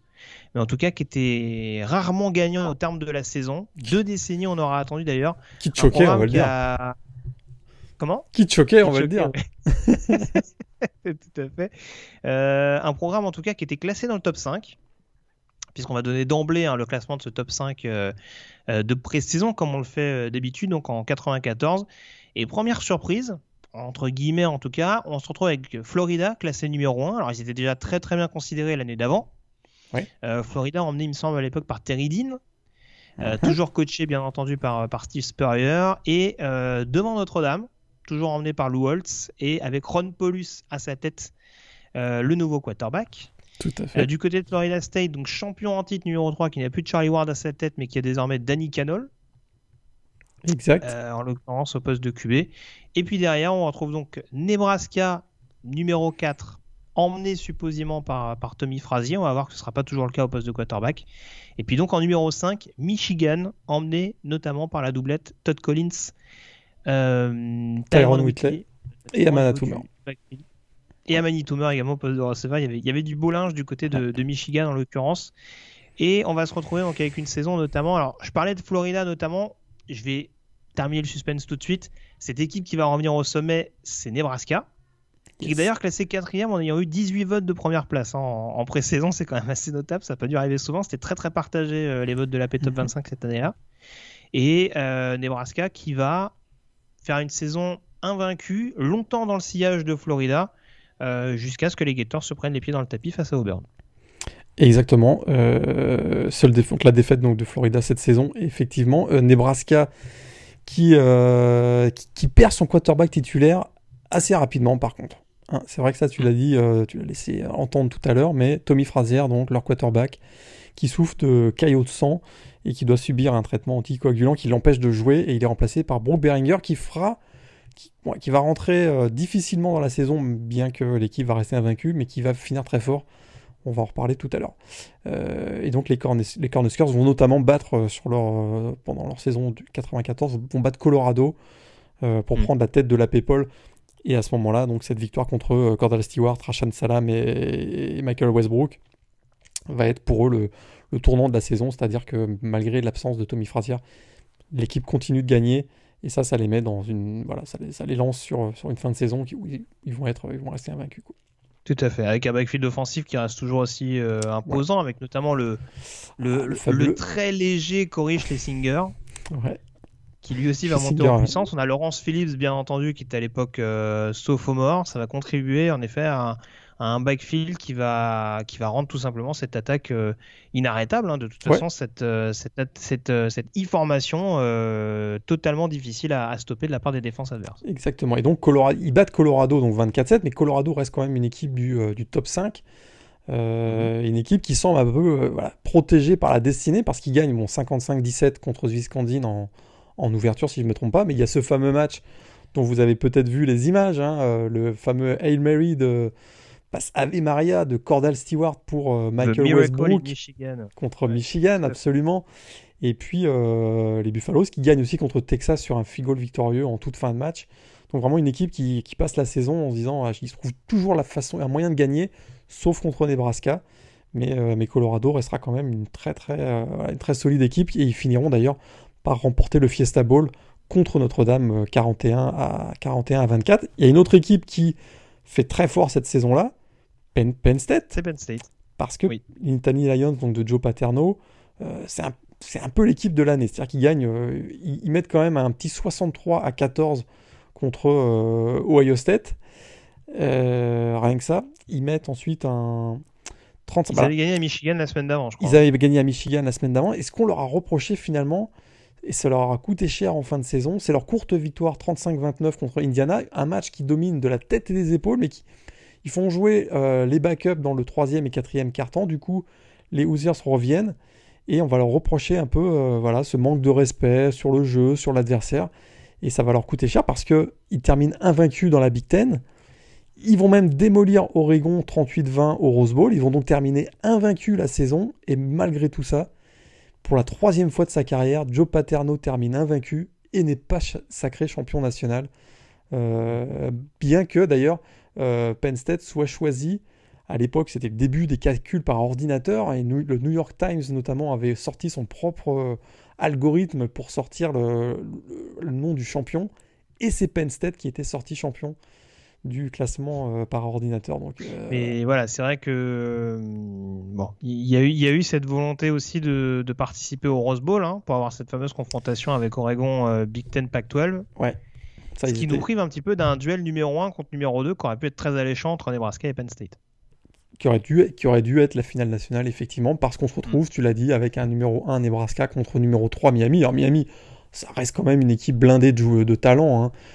ils ont été encore. Surtout en défense surtout en défense, absolument. Euh, il y a quand même y a des gros clients, notamment sur la ligne défensive. Hein. Il y a un petit Warren Sapp notamment qui, qui, prend beaucoup beaucoup de place. Donc euh, c'est sûr que Miami, ils finissent, euh, ils, font une très très belle saison quand même. et ils finissent à l'Orange Bowl dans un stade où ils sont à peu près imbattables, puisque depuis 1984 leur bilan est de 62-1 dans ce stade qui est, le stade dans lequel il joue à l'époque. Hein. Il joue pas dans le, stade dans lequel il joue actuellement, donc euh, le Hard Rock Stadium. Il joue à l'époque à l'Orange Bowl. Et euh, il se retrouve en finale parce parce qu'il y a le contrat entre la Big Ten et la PAC 10 à l'époque pour, pour le Rose Bowl. Ils vont donc jouer dans, face à Nebraska cet Orange Bowl. Qu'ils vont. Et euh, oui, non, non, non, je regardais, oui, c'est ça. Je, regardais juste euh, Penn State, juste pour contextualiser hein, euh, l'attaque, puisqu'on se le disait en off. Kerry Collins en quarterback, Kijana Carter euh, en running back, dont on va parler tout à l'heure. On a cité Bobby Ingram également, qui a réussi de bonnes choses avec les Seahawks en NFL. Joe Jurevicius, quand même, en, deuxième receveur. Oui, tout à fait. Freddy Scott Et Kyle Brady en tight end, qui s'est un peu perdu par la suite, mais il y avait quand même une. Bon, après, la ligne, on sait que du côté de Penn State. c'est solide. C'est costaud. Mais euh, vous avez quand même un nombre de playmakers assez impressionnant cette année-là. Ça m'étonne pas qu'ils aient mis euh, qu'ils aient mis 2-3 tôles en, l'occurrence, dont, dont, à Ohio State. Et Joe Paterno a toujours dit hein, que cette saison 94 c'était un de ses plus gros regrets parce qu'on sait qu'il a été deux fois champion dans sa carrière, mais cette année-là particulièrement, bon, il y a eu, euh, il y a eu aussi au milieu des années 80, ça avait été difficile, mais 94 pour lui, c'est toujours resté comme une, un souvenir amer pour, pour le coach légendaire donc, de, de, de Penn State. Donc tu veux nous en parler plus en détail de cette finale 94 entre Nebraska et, Miami? Tout à fait. Plusieurs. Du côté de l'Orange Bowl, donc Miami qui joue à domicile et qui pourtant va tomber sur plus fort. Qui va tomber sur plus fort. Plusieurs sujets euh, de discussion à hein, l'avant-match. Euh, d'abord, bah, les malheurs, on l'a dit, les malheurs de Nebraska à l'Orange Bowl. Hein. ils ont perdu leurs 5 matchs, 5, derniers matchs d'affilée contre Miami ou Florida State dans le cadre de l'Orange Bowl. Euh, un autre sujet brûlant d'ailleurs, c'est est-ce que euh, Tommy Frazier va revenir, va jouer, lui qui n'a pas joué depuis le 24 septembre, est-ce qu'il va être de retour? Et, euh, eh bien oui, finalement, Tom Osborne, le, coach de légende des Cornhuskers, va le titulariser et ça va être très difficile pour lui. Deuxième possession, interception de Carlos Jones. Miami en profite pour prendre vraiment une avance, rapidement une avance de 10-0. avec notamment une passe de touchdown du, du quarterback Frank Costa. Puis euh, ben, Brooke Berringer va rentrer en jeu en deuxième quart-temps parce que très clairement Tommy Frazier il est, il est pas dans le rythme et ça va beaucoup beaucoup mieux se passer pour Nebraska qui va revenir à 17. Miami va reprendre l'avantage 17-7, mais là très clairement la, puissance athlétique de, Nebraska va faire la différence. Et euh, il y aura un safety notamment qui va revenir à 17-9. Deux touchdowns au sol de celui dont tu parlais tout à l'heure, Cory Schlesinger, le running back euh, surpuissant des, des, des Cornhuskers. Donc ça fera 24 à 17. Euh, et, donc voilà, enfin, le premier titre de champion national pour Tom Osborne après 22 ans d'attente. Euh, Nebraska est champion national en 94. Ouais, et on va pas teaser les prochaines émissions, mais c'est parti pour durer un petit moment. C'est parti pour cette durer. hégémonie des, des Cornhuskers. Avec Laurence euh, Phillips au poste de running back qui va, qui va, être, voilà, qui va marquer le milieu des années 90, absolument. Exactement. Et puis sans vendre la mèche, euh, je crois que c'est à la fin de cette saison 94, ils vont recruter un certain Aman Green. donc, Joueur sympa aussi. Donc voilà. Donc a priori niveau backfield offensif, euh, c'était pas trop le problème du côté de Nebraska. C'était pas le, c'était pas le poste qui, qui, posait le plus de soucis. Euh, cette saison 94 qui a été assez mouvementée. Ouf. Alors tu tu me disais que notamment euh, c'était la 125e saison, c'est ça, du college football? 125e saison de, l'histoire du college football et euh, marquée avec une attention médiatique très particulière cette année-là. Parce que 94, si vous vous souvenez bien, c'est l'année des grèves dans le sport professionnel. Hein. En septembre, les ligues majeures de baseball mettent un terme à leur saison sans jouer les World Series pour la première fois de l'histoire, t'imagines? Alors que euh, ah ouais c'est dur ouais, dur dur. Alors j'espère qu'il n'y a pas j'espère qu'il y a pas de québécois qui écoutent parce que 94 c'est l'année où les expos de Montréal auraient dû gagner les World Series parce que c'était la meilleure équipe euh, clairement euh, à cette année là ah, moi je te crois. Eh bien non moi, je suis je suis, je suis à fond la saison s'arrête. La saison s'arrête en septembre pour les, les ligues majeures de baseball. La NHL qui démarre plus tard sa saison cette année en 94. Pareil, conflit entre les proprios et l'association des joueurs. Même chose dans la NBA. Euh, finalement, un accord euh, après 11, après il y a un meeting de 11 heures entre donc, les proprios et l'association des joueurs ont réussi à trouver un accord et la NBA va démarrer à temps. Mais cette année-là, c'est 94, c'est l'année du football, le college football, la NFL, plus particulièrement, euh, une attention plus médiatique plus particulière cette année-là. Il y, a, un autre ancien joueur, il y a un autre ancien joueur de college football qui a une petite attention médiatique cette année-là, je crois aussi. Ah, tu vas en parler tout de suite? Alors, j'allais dire, il, s'est passé, il s'est passé des choses euh, assez controversées cette année-là. Alors, je restais juste sur le football en règle générale pour parler notamment de Texas A&M, euh, impliqué par des, par des histoires de boosters également en amont de la saison. Business as usual, comme me disait Morgan. oui, c'est vrai. Et donc, euh, et donc voilà, ça va avoir des incidences assez fâcheuses sur l'ensemble de la saison, puisqu'il n'y aura pas de bowl pour Texas A&M à l'issue de la saison, alors que le programme termine dans le top 10. Exact. Ça, c'est assez rare pour être souligné. Je crois qu'il termine 8 au classement. Et euh, ils n'auront pas un seul match télévisé tout au long de la saison. Euh, alors qu'ils ont notamment des duels contre, contre SMU, Oklahoma, Texas. Euh, tous ces matchs-là qui vont passer, euh, qui vont passer à la trappe. Euh, mais donc voilà, avec forcément les répercussions économiques que ça comprend. Donc voilà, des conséquences un peu fâcheuses pour une équipe de AM qui était, qui était très très souvent dans le coup le programme de, de R6 Locum et qui a été pris le, les doigts dans le pot de confiture. si on parle de l'extra sportif, en effet, l'affaire O.J. Simpson qui a refait surface, Ouais, tout à fait. Enfin, qui a refait surface, qui fait surface, fait surface. simplement, euh, quoi, une quinzaine d'années après la retraite du joueur? C'est, euh, c'est, oui, une dizaine, quinzaine d'années après, exactement. L'ancien joueur de USC, qui avait brillé aussi en NFL du côté de Buffalo. Bon, vous connaissez l'histoire, hein, c'est sûr que, voilà. Il, il paraît qu'il y a des très bonnes séries qui ont été faites dessus. Très bonnes séries, voilà. Il se fait, euh, il se fait euh, poursuivre par la police, par un hélicoptère pendant euh, donc, ce qui est très drôle, bah, c'est pas le contexte qui est très drôle évidemment, puisqu'il est, il est soupçonné d'avoir assassiné sa, sa, femme et euh, un ami. Il, il, a un peu flingué une finale NBA, je crois. Oui, absolument. et, euh, Kim Juan appréciera. Tout à fait. et puis euh, voilà, il y a cette image euh, très incroyable, c'est une course poursuite au ralenti, puisqu'on se souvient, on se souvient que euh, il prend, voilà, il fuit sur les autoroutes dans la banlieue de Los Angeles mais il roule à peu près à 50 à l'heure sur l'autoroute, donc c'est ça qui était assez, c'est ça qui était assez surprenant. Ouais, c'est cocasse, en effet. Et puis donc, il, se, rend finalement, puis derrière, il sera donc il y aura ce procès de J. Simpson pour lequel, pour lequel il sera acquitté finalement. Voilà. Et on découvrira la, taille de ses gants. A priori, en tout cas. Hein. En tout cas, on sait quel gants il pouvait pas mettre. Euh, et puis, euh, plus ou moins extra sportif également, euh, cette triste nouvelle, on sait que ça t'atteint tout particulièrement, Morgan, toi qui es fan des mascottes, le décès de la mascotte des Red Raiders de Texas. Une partie de la mascotte. Mais effectivement. oui, c'est vrai, oui. Ça, allait par paire, en effet. Ouais, puisque la mascotte donc, des Red Raiders ben, est double, puisque c'est un cavalier noir sur son cheval noir également qu'on surnomme Double T. Et euh, effectivement, en ce 3 septembre euh, de 94, lors du match face à New Mexico, le cheval euh, prend panique sur le terrain et fait chuter son cavalier.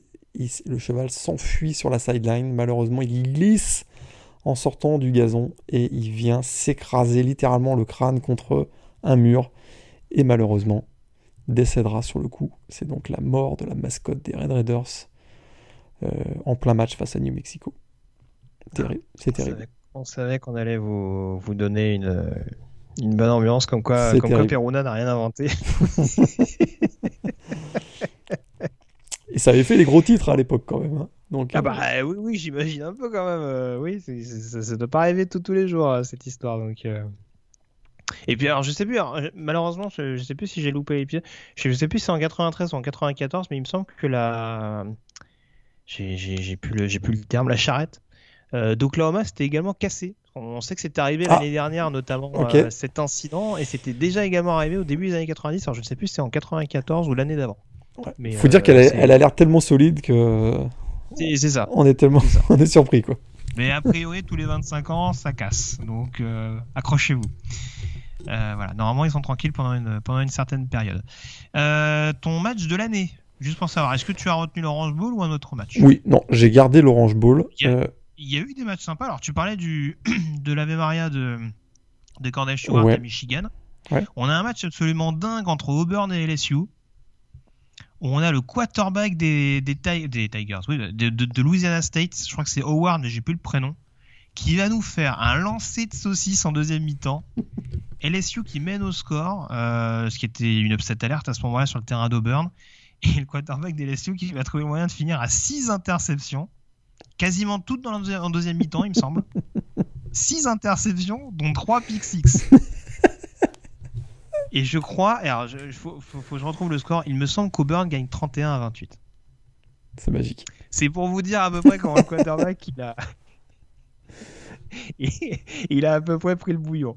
Donc euh, voilà, là, tu vois, à un moment donné, tes codes de LSU, tu te dis, je pense que c'est bien que je le sorte un peu, je pense qu'on va jouer sur le jeu au sol. bah non. Et franchement, si vous avez l'occasion de voir, ça se retrouve sur YouTube. Hein. Alors, le quarterback des LSU, il pète les plombs. C'est franchement, ça c'est pareil. Peterman n'a rien inventé non plus. et puis euh, voilà, et puis il y a également euh, pour les fans de Florida State, il y a également le comeback face à Florida. Dernière semaine de saison régulière, Florida qui mène 31 à 3, je crois, sur le terrain de Florida State. Et on a cette remontée fantastique qui permet donc aux Seminoles d'arracher le match nul 31 à 31. C'était quand même une des affiches, hein, vu que c'était deux équipes qui avaient, une fiche de 9-1 et qui pouvaient potentiellement croire euh, à un gros gros bowl en fin d'année. en tout cas, euh, potentiellement euh, à un match contre Nebraska, par exemple. donc voilà, défaite, enfin défaite. Double défaite en l'occurrence que ça se termine en match nul, mais au moins pour Florida State, euh, on a réussi à sauver l'honneur face aux voisins euh, Florida et ça peut être un match également à, revisionner si vous, avez, euh, si vous avez le temps de le faire. Le Iceman Trophy, tu en as plus ou moins parlé tout à l'heure. Il nous vient de Colorado, le running back des Buffaloes, Rashan Salam. Ouais, plus de 2 milliards de sol. De mieux. Oui, parce que bon, c'est sûr qu'il finit avec 2 milliards, au, 2055 yards au sol cette saison. C'est quand même un, voilà, c'est un exploit retentissant, mais il n'y a pas ce match référence, il n'y a pas ce Ace-Man moment là, comme dont on parle souvent, euh, qui, fait que euh, qu'on est convaincu à 100% parce que il y a aussi Kijana Carter, le running back de, Penn State, qui finit quand même avec presque 8 yards par course sur l'ensemble du match de, de, la saison, ce qui est quand même tout à fait étonnant aussi. Mais surtout, surtout, il y a un autre joueur dont on parle essentiellement cette année-là en 94, un quarterback mais qu'on voit rarement, et c'est ça son problème. Euh, c'est le Trellens de l'époque. C'est un peu le Trellens de l'époque. Exactement, c'est un peu le Trellens de l'époque.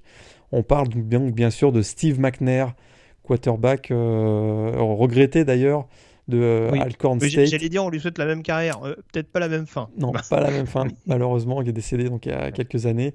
Steve McNair, voilà, qui jouait à Alcorn State en, en, deuxième division à l'époque, donc en 1 AA plus exactement, et qui, voilà, qui pour beaucoup est celui qui aurait mérité de gagner le S-Man cette année-là. Mais voilà, peu, peu, peu d'exposition médiatique, des adversaires euh, dont le niveau est contesté. Et puis, euh, puis finalement, voilà, c'est Rachan Salam qui quand même fait 2 milliards. Hein. il l'a pas volé son S-Man, faut quand même, euh, faut, quand, même, pas le, quand même pas exagérer. Mais c'est vrai que cette année-là, on a surtout gardé en, mémoire que on parlait beaucoup de Steve McNair et aussi de, Kerry Collins, donc le quarterback de Penn State dont tu parlais tout à l'heure, qui fait une, super belle carrière aussi, une super belle saison 94 avec Penn State. Ouais. On va en parler justement parce que Penn State très bien représenté lors de la draft très, 95. Très bien. Oui. Une draft très importante à plus d'un titre, notamment parce que c'est une année d'expansion, avec notamment les Panthers de Carolina et les Jaguars de Jacksonville qui s'invitent à la fête. Euh, les Panthers qui avaient d'ailleurs le premier choix de la draft, sauf que les Panthers vont trader ce premier choix aux Bengals, qui ont craqué sur un joueur. Leur Travis Etienne de l'époque. On ne lui souhaite pas la même carrière. Non. un joueur avec... Carter, donc, dont tu parlais, running back de Penn State, qui finit à Cincinnati. Ça va pas bien se passer. Ah non, ça va pas bien se passer. Il a... Non, non, ça va pas bien se passer pour lui. Euh, non, ça va pas bien se passer parce qu'il va jamais trouver le, rythme euh, de, chez les professionnels. Il y aura eu aussi des blessures. Et je réfléchissais, il, il finit à Chicago, je crois bien maintenant. Il finit pas chez les euh, Alors attends, je revérifie. Euh, alors non, il finit chez les Saints. Il finit chez les Il fait une année chez les Redskins début des années 2000. Ouais. Et il fait deux ans chez les Saints. Chez les Saints, ok. Euh... Voilà. Mais en tant que, ouais, en tant que comme ah, comme, luxe, comme, ouais, comme gros, gros backup, ouais, tout à fait. Et puis, Mais ouais, 20, 20, 20 touchdowns en carrière. Euh... Bon, il n'a pas joué, il a pas joué 10 ans non plus, mais il a jamais fait. Ça, il a, fait un petit peu mince l'impact et l'effort consenti. Il a jamais dépassé les milliards, je pense, au sol avec les Bengals, hein, si je me trompe pas. Mm. Et alors du coup, Penn State bien représenté. Enfin, je, je veux bien enchaîner. hein. euh, trois joueurs dans le top 10. Ouais. Euh, le numéro 5, donc, qui lui, du, pour le coup, va chez les Panthers. Kerry Collins, quarterback de Penn State. Tout à fait. Euh, qui rebondira après chez les Giants avec notamment une finale, enfin un Super Bowl pardon, perdu face à, face à Baltimore. Et puis en numéro 9, euh, Kyle Brady, donc Tyden de Penn State, célèbre notamment pour la réaction des fans des Jets euh, dans l'enceinte new-yorkaise qui n'attendaient qu'une chose, c'était la draft de Warren Sapp et qui ont été tout contents de voir les Jets drafter un, un qui en plus n'a pas eu un énorme impact. Euh, je me demande s'il n'a pas gagné un Super Bowl avec les Pats en fin de carrière, où il doit être de, la campagne euh, presque invaincu de 2007, je pense. Euh, ouais, mais s'il avait pas, il était encore dans l'ombre de Ben Coates, hein, si je me trompe pas. Euh, je pense que Ben Coates joue encore à ce moment-là. 2007. Mais il n'a pas, eu, pas eu un gros gros impact. Voilà, avec les Jets, un impact relatif. après, franchement, il y a quand même beaucoup, beaucoup de talent dans ce premier tour de draft, avec notamment quelques Hall of Famers qui traînent. Et Warren Sapp qui glisse 12e pick, ça c'est quand même une petite surprise, euh, drafté par les Buccaneers de Tampa Bay. Et euh, donc dans ce, dans ce premier tour, il y aura Joey Galloway, donc le receveur de Ohio State, drafté par les Seahawks notamment. Euh, on aura Kevin Carter aussi, un defensive end de Florida qui sera drafté par les Rams.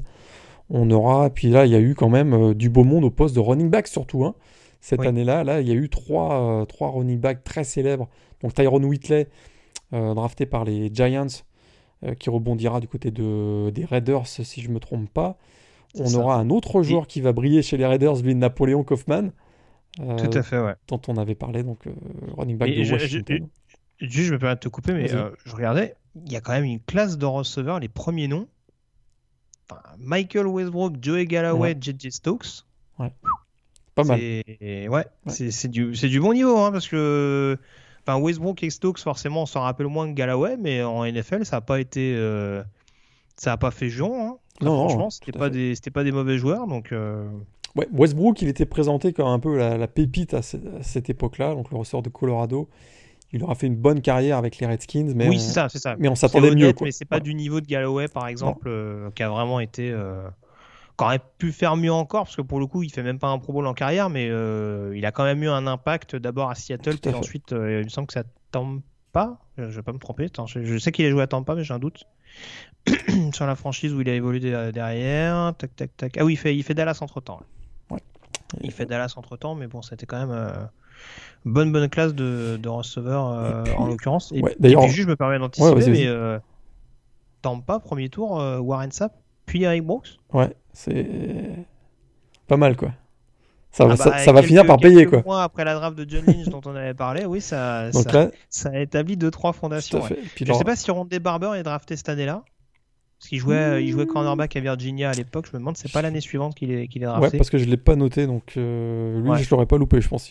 Non, 94, je pense que ça va être l'année Vas-y, vas-y, suivante. je te, je, je je Non, t'ai non, coupé, j'ai du coup, je te laisse enchaîner sur le reste des noms, parce qu'en effet, euh, il y a du client un peu partout. Il y a du client un peu partout. Bonne, euh, je trouve que le premier tour, le premier tour et le début de deuxième sont vraiment très très solides. Je trouve que c'est un peu plus euh, la fin de cette draft et voilà, et le talent est un peu diffusé, on va dire, un peu moins, un peu moins présent. Mais effectivement, en ce premier tour, il y a aussi, euh, il y a aussi Tylo, donc le cornerback de Michigan, qui donc voilà, les Patriots, sera drafté par les Patriots et qui sera très très longtemps vraiment le gros leader du backfield défensif des Patriots. Il y a donc Derrick Brooks, euh, Derrick Brown, tu l'as dit, aussi du côté euh, Derrick Brown, Derrick Brooks du côté de Tampa Bay. Et puis, euh, et puis un peu plus loin, il y a Cordell Stewart, hein, le quarterback de, Colorado.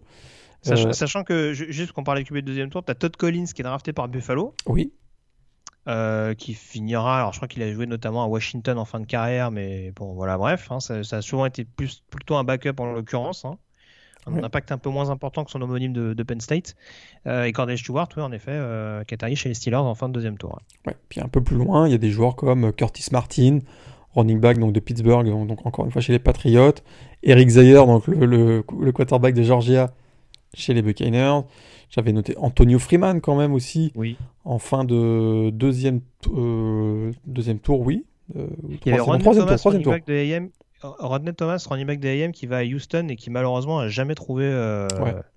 le bon niveau, parce que c'était un bon joueur de college football, euh, Rodney Thomas en l'occurrence. Exact. Et puis au niveau des quarterbacks, on a Rob Johnson, le quarterback donc, Ah bah de oui. USC, du côté Le de- meilleur ami de Doug Flutie. oui, qui sera drafté par les Jaguars. Donc, Qui- euh, alors, il, il est, il est drafté quatrième tour parce qu'il me semble qu'il finit blessé la saison 94. Ouais, et pourtant, son duo avec la, la- la petite star naiss- naissante du côté de USC, un certain Keyshawn Johnson, a pas mal porté les, les Trojans tout au long de la saison. Et d'ailleurs, euh, Keyshawn Johnson qui va briller lors du Cotton Bowl remporté face à Texas Tech euh, cette année-là. Tout à fait. Et puis si on va un petit peu plus loin, et des, Ah bah, running backs, il y en avait partout. Bah hein. non, mais attends, il y en a, il y en a énorme en fin de, en fin de draft quand même. Bah ouais. Ouais, ouais.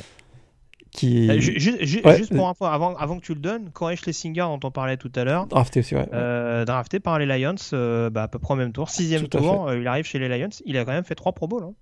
Ouais, En plus fullback, en fullback, ouais, c'est ce que j'allais dire. Il jouait plus fullback, lui. Et donc, De toute façon, c'était un homme, c'était un homme plein de finesse. oui. un running back des temps modernes. Pardon, vas-y, parle-nous de ton, running back surprise drafté au sixième tour également. Tout à fait. Est-ce qu'il a été drafté bas ou on sait pas trop euh, Mais en tout cas, il va faire une super belle carrière en NFL, c'est ce qu'on peut. Ça, c'est certain, puisque les Broncos de Denver draftent Terrell Davis avec le pick 196. Mm. Quand même, hein, le, le running back de Georgia, et ça, c'est. Pas le même euh, que Brady? Je sais plus. Je- Ah, euh, peut- ah oui, C'est un peut-être. truc à creuser ça. Ouais, et effectivement, donc sixième tour, Terrell Davis se fait drafter donc, par, les, par les Broncos. Lui qui euh, bah, fera quand même une, une petite carrière sympa hein, du côté de la NFL. Oui, tout à fait. ouais. Il fait, Avec il deux- fait- deux Super Bowls, Il trompe MVP du Super Bowl ou pas? Je sais plus si. Il a été, MVP, a il a été MVP du Super Bowl, absolument. Et il marque pas trois touchdowns d'ailleurs, ce- cette victoire de, des Broncos. Je crois bien que oui. Il me semble que c'est trois J'ai peur que ce soit celle contre Atlanta en plus. J'en ai bien peur. Je ne sais plus. Ou celle contre. Bon, bref. En tout Il y, cas, il y en a un d'Elway, c'est sûr. Ouais, le Delway. Je demande si le deuxième, c'est pas, c'est pas Davis qu'il a contre Atlanta. Mais euh, voilà. Bon, très très bonne classe. Voilà. Franchement, franchement, pour le coup, sur les années 90, je pense qu'on trouvera peu de classe avec autant de talent au mètre carré, notamment sur les, sur les skill positions. Ouais, tout à fait. en termes de running, crossover, c'était quand, même, c'était quand même assez costaud en l'occurrence. Bah, on a fait le tour en tout cas sur cette saison 94, Morgan. On peut désormais enchaîner avec euh, une petite preview consacrée à la prochaine semaine de saison régulière.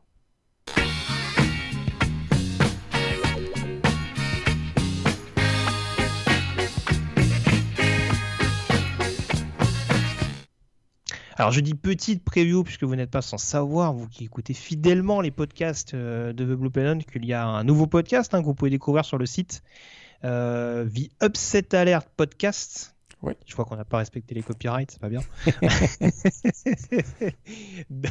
Donc, euh, du coup, vous pouvez retrouver en fin de semaine, notamment, avec euh, des émissions détaillées, n'est-ce pas, monsieur Lagoué Tout à fait.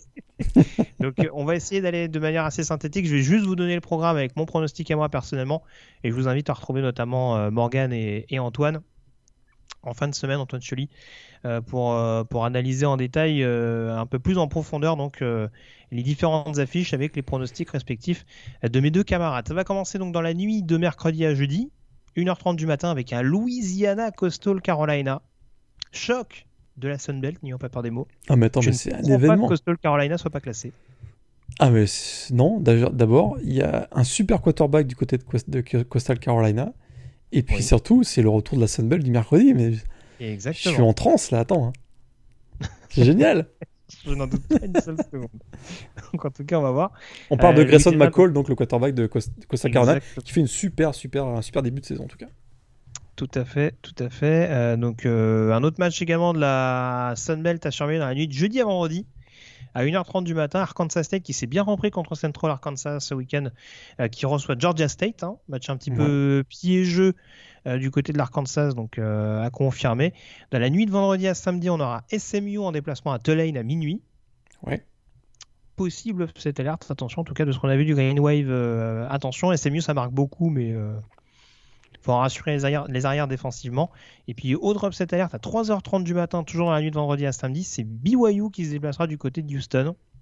Là, ça devrait marquer beaucoup, beaucoup de points dans ce match. Oui, c'est ce que j'allais dire. Ouais. À mon avis, oui, ça va, ça va scorer un petit peu à tout va. Et puis donc samedi, euh, Clemson numéro 1 en déplacement du côté de Georgia Tech à 18h.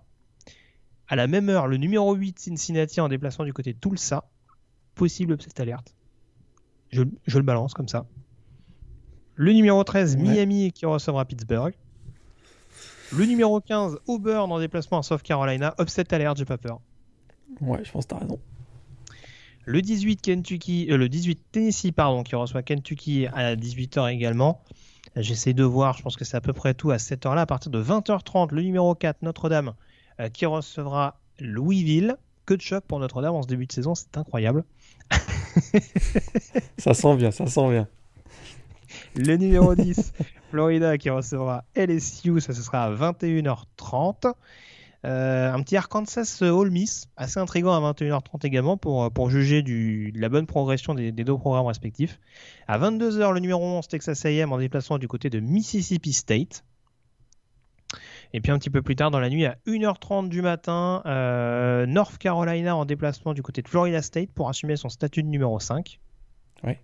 Tu noteras mon silence. Ouais. à 2h du matin, le numéro 23 Virginia Tech qui recevra Boston College.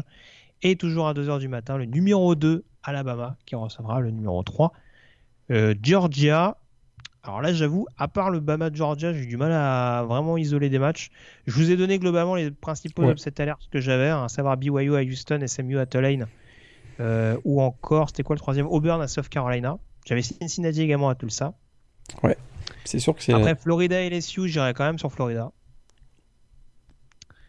Euh, je mettrai quand même AM vainqueur du côté de Mississippi State.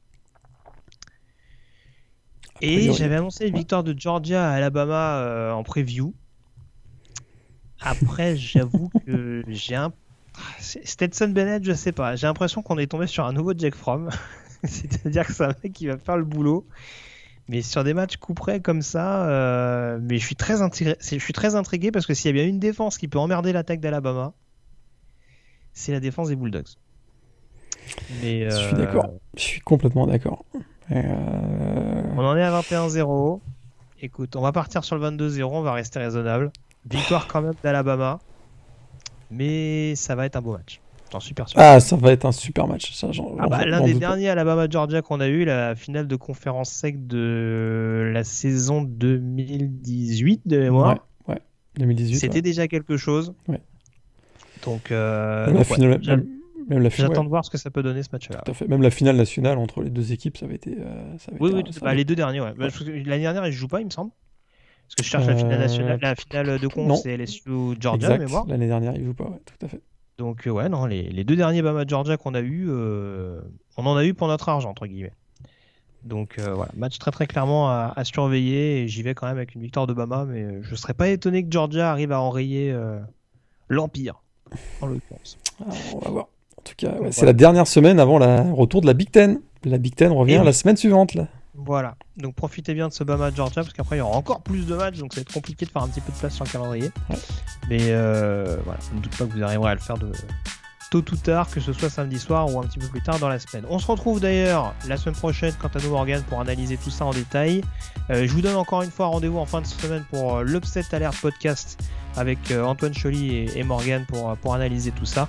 Et puis bah quant à nous donc on vous dit à très vite avec plein de rencontres NCA au programme. Salut à tous. Salut à tous